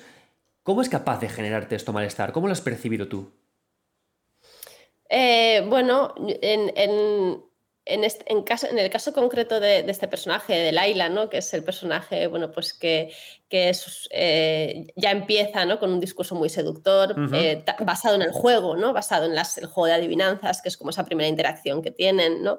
y donde pues eso, ese Em, esa noción de, seducción y juego están como muy, muy vinculadas. Em, eh, es, parte, parte de la construcción de, esa cuestión tiene que ver con, cómo se construye el misterio ¿no? alrededor de, un personaje que no vemos, eh, de un personaje que no sabemos realmente quién es, que solo lo escuchamos. Eh, y creo que, por ejemplo, uno de los grandes aciertos del juego es precisamente el que nosotros no vemos eh, los rasgos físicos de los personajes en ningún momento. ¿no? De, hecho, Marta, déjame una, creo que tiene una, cosa muy acertada en el libro, en la página C82, que me ha encantado cuando la leí, con esto que comentas, que es el bosque arde, de Laila nunca espera, serán todas las partidas solamente voz. Efectivamente, ¿no? Al final lo único que nos queda es esa, esa voz, y la voz es humana. Y creo que eso es otro de los grandes aciertos del juego, ¿no? El hecho de que nosotros tampoco vemos los rasgos de Henry. Eso igual nos distanciaría un poco, pues, eh, porque evidentemente eh, el, eh, el, estilo ¿no? de, modelado ¿no? y de animación pues no quedaría igual tan realista, pero con el doblaje de la voz sí se consiguen ¿no? esas pequeñas fluctuaciones, esas pequeñas insinuaciones, esos pequeños ese, ese, tono ¿no? que no sabes muy bien si te está diciendo la verdad o te está mintiendo o está disimulando, ¿no? Eh, y, eso la voz humana sí que es capaz de conseguirlo. Eh, entonces, creo, creo que eso es, em, eso es una cuestión muy interesante. De hecho, bueno, en, otro de los proyectos que, además también con, Víctor, ¿no? que pudimos eh, desarrollar, eh, que fue un número monográfico en la revista La Talante ¿no? sobre, sobre la complejidad en la ludonarrativa. Ahí entrevistamos eh, al creador de Her Story, a Sam Barlow, y él decía que había recurrido a imagen real para grabar Her Story porque decía que la mentira no se podía todavía representar con animación infográfica, no, no se podía representar con, animación porque había sutilidades en, los gestos, ¿no? en las miradas, que no, todavía, pues, por muy fotorrealista que sea el modelado, es muy difícil ¿no? de, llegar a, digamos, a esa sutilidad ¿no? de los gestos de la mentira. Em, y, eso es lo que a él le había llevado a, grabar Her Story eh, con imagen real. En Firewatch no graban con imagen real, pero no muestran las caras tampoco. Entonces se basan en, la voz, que sí es, es, la voz humana, precisamente yo creo que para conseguir el mismo efecto, porque al final el juego de seducción también es un juego de la mentira, ¿no? Eh, o de, o de, de, esa, de, esa, um, línea ¿no? entre, entre la, la mentira y la, y la verdad. Y, y, creo que, que eh, solo se puede conseguir de momento, creo que solo, solo lo podemos conseguir nosotros. Es que está muy guay, porque una cosa que me gustó muchísimo del libro es que eh, trabajáis con distintas estéticas. Es decir, los, todos los videojuegos que trabajáis, el de Victor, el Hungry Hearts Diner es un videojuego tipo Cozy Games. este videojuego, eh, Firewatch, es un videojuego brillante que tú además eh, conectas con grandes pintores como Friedrich, con el romanticismo. Strain es un videojuego de terror pixelado. Lo que me interesa mucho de este libro es que al final jugar el malestar es un poco jugar la humanidad y el tono de ese malestar o de esa humanidad cambia mucho en función de la estética que se usa. Tanto se usan actores reales, fotorrealismo, incluso el romanticismo, ¿no? Y de hecho es interesante porque mm. en Firewatch se trabaja con romanticismo en estilo muy sugerente. Y Firewatch, tanto Delilah, que es muy sugerente, el personaje es muy sugerente, el accidente que ocurre, que es muy sugerente. Es como que hay muchas perspectivas. Por eso me parece un libro tan acertado, porque hay muchas perspectivas mm. para estudiar el malestar. ¿Cómo, ¿Cómo, a través, en este caso concreto, de la sugerencia del romanticismo se enfoca? Porque, a diferencia de San Barlow, aquí no hay rostros.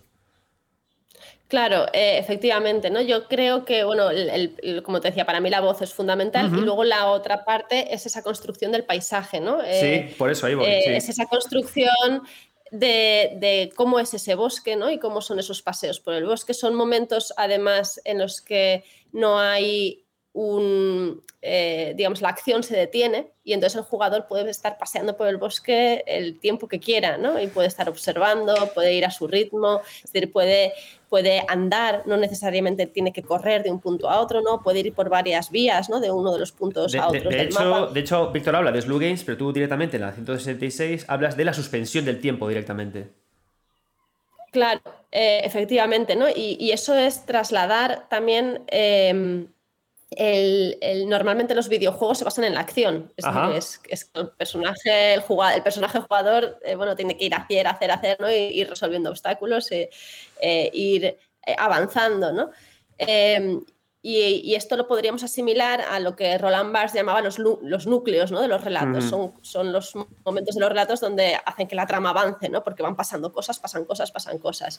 Eh, y este para mí es un juego catalítico, que son esas otras partes, ¿no? esas otras partes eh, de la estructura de una narración que sirven precisamente para darnos el contexto, para permitirnos reflexionar sobre sobre los personajes. Eh, son esos pequeños detalles que no son necesarios para que avance la trama, pero que te dan más profundidad en, la historia que te está narrando, en cómo es el personaje. Es decir, son los detalles que al final te, te, dan verosimilitud ¿no? en cómo se ha construido esa narración.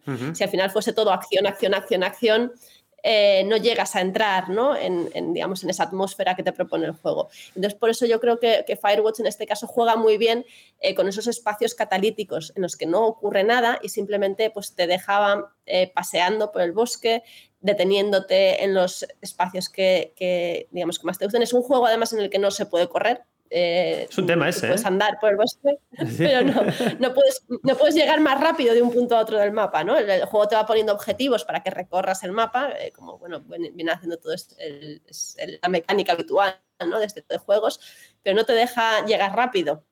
Entonces, eso implica que tienes que ir pasando y, paseando ¿no? por cada uno de los espacios y fija, en, en, distintos momentos del día, con distintas luces. Eh, y, todo eso es lo que nos, o por lo menos a mí me evocaba, pues eh, todos los pintores románticos, ¿no? Desde, desde Friedrich, ¿no? Eh, en varios de sus cuadros tenemos como paisajes que se asemejan mucho, ¿no? Motivos visuales como el, el del árbol eh, seco, ¿no? sin, hojas o sin ramas, ¿no? que eso lo, vamos encontrando ¿no? también en, los bosques de, Boulder. Y, creo que son en esos espacios donde se construye la profundidad de un relato, ¿no? porque nosotros podemos hacer, hacer, hacer, hacer, hacer, pero en realidad para que todo esto tenga su pozo tú necesitas un poco de tiempo y necesitas un poco de, espacio y necesitas, eh, digamos, esos detalles que te dan la profundidad. Y yo creo que eso se consigue aquí a partir de, esos paseos o, de, o de, esos momentos, digamos, donde no pasa nada, ¿no?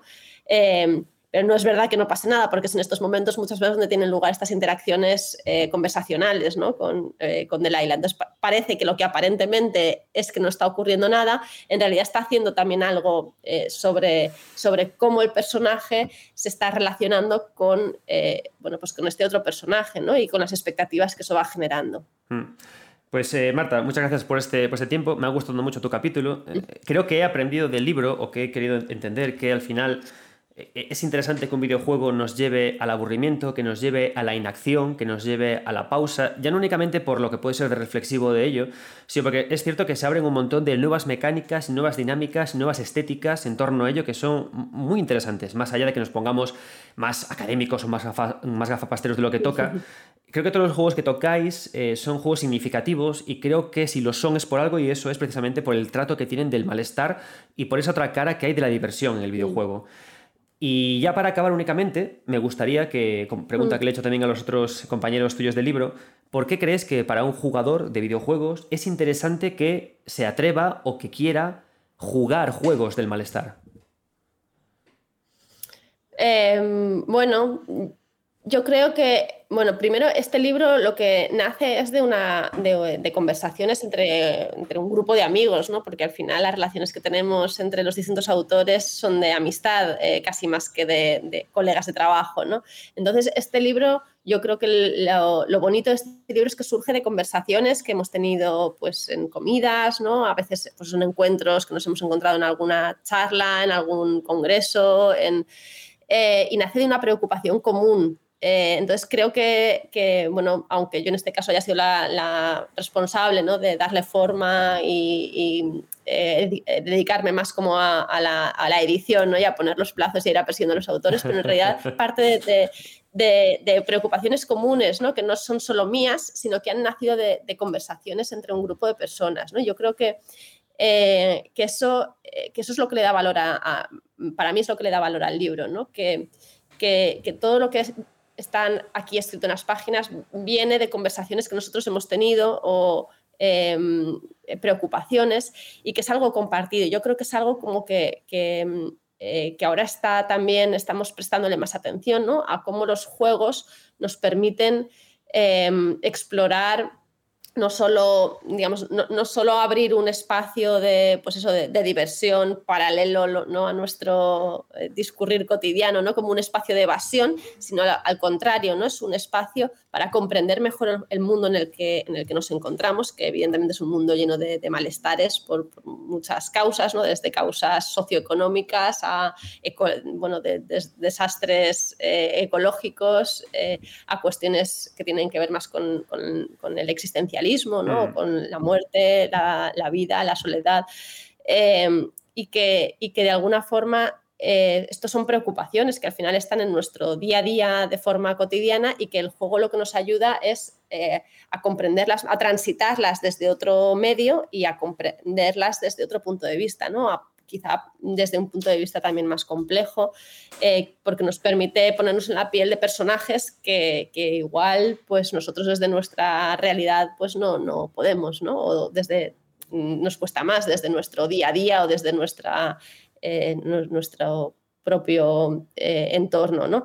Entonces, yo creo que el juego lo que este tipo de juegos lo que nos permiten, pues eh, al final es, comprender mejor una serie de preocupaciones latentes, ¿no? Que nosotros creemos que están ahí y que, que nos, a través del videojuego, pues nos permiten eh, entrar en ellas de otra forma. Pues Marta, muchísimas gracias. Te deseo lo mejor eh, con este libro en tu estancia que tienes en Estados Unidos. Desde aquí, desde el podcast, lo recomendamos muchísimo y nada, gracias por tu tiempo. Muchísimas gracias a ti por, este programa y, bueno, y muchísimas gracias por la lectura del libro. Eso siempre se agradece, ¿no? Al final, cuando los libros se publican y empiezan a hacer su camino, ya eh, todos, todos son sorpresas. pues nada, genial. Nada más, nos vemos y gracias. Hasta luego. Muy bien, gracias. Hasta luego.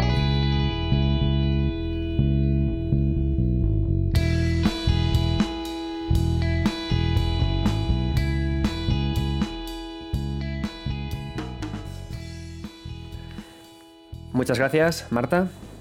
Bueno, espero que este, eh, estamos ya en el final de este programa, espero que os haya gustado. Como veis ha sido un programa muy centrado en hablar con los autores del libro. Creo que es importante que no únicamente hablemos de, libros en base a si estuvieron bien o estuvieron mal, sino que traigamos a los autores a charlar con ellos. Han sido tres conversaciones súper interesantes que creo que, sumado a lo que he estado comentando yo eh, entre las entrevistas, nos dan una buena perspectiva de lo importante que es jugar el malestar, luchar contra el malestar. Otro capítulo importante que tiene este libro, para acabar, es el de Limbo, el videojuego como Teodicea y Desamparo, análisis del problema del sentido, escrito por Aarón Rodríguez Serrano y Shaila García Catalán. Limbo es también otro videojuego muy potente del malestar, porque nos sumerge en otro tema importante que es la violencia contra la infancia, la violencia provocada por el olvido, la violencia provocada por la muerte sin sentido. Y esto también nos lleva a ideas profundas del, del malestar. Todo ello sumado eh, de este libro nos da una hoja de ruta muy interesante para poder analizar y valorar los juegos del malestar, cómo valoramos al héroe, cómo se construye la herida del héroe, cómo eso me lleva a mecánicas y dinámicas que se disfrutan de manera concreta, cómo trabajamos con eso a través de la narrativa y finalmente cómo habitamos este malestar para cerrar finalmente o no la herida. Ideas muy potentes que se suman en un libro muy interesante que nos sirven también para contextualizar por qué nos da tanto placer jugar lento a Dark Souls 2. Muchas gracias a todos por estar ahí, por escuchar este programa. Yo soy Adrián Suárez, estos 9 bits, y nunca dejéis de jugar, aunque sea de jugar el malestar.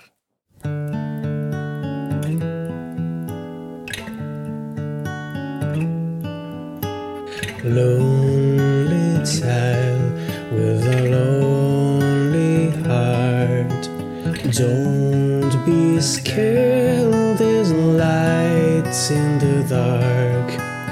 If you need anyone to be close to you, I will.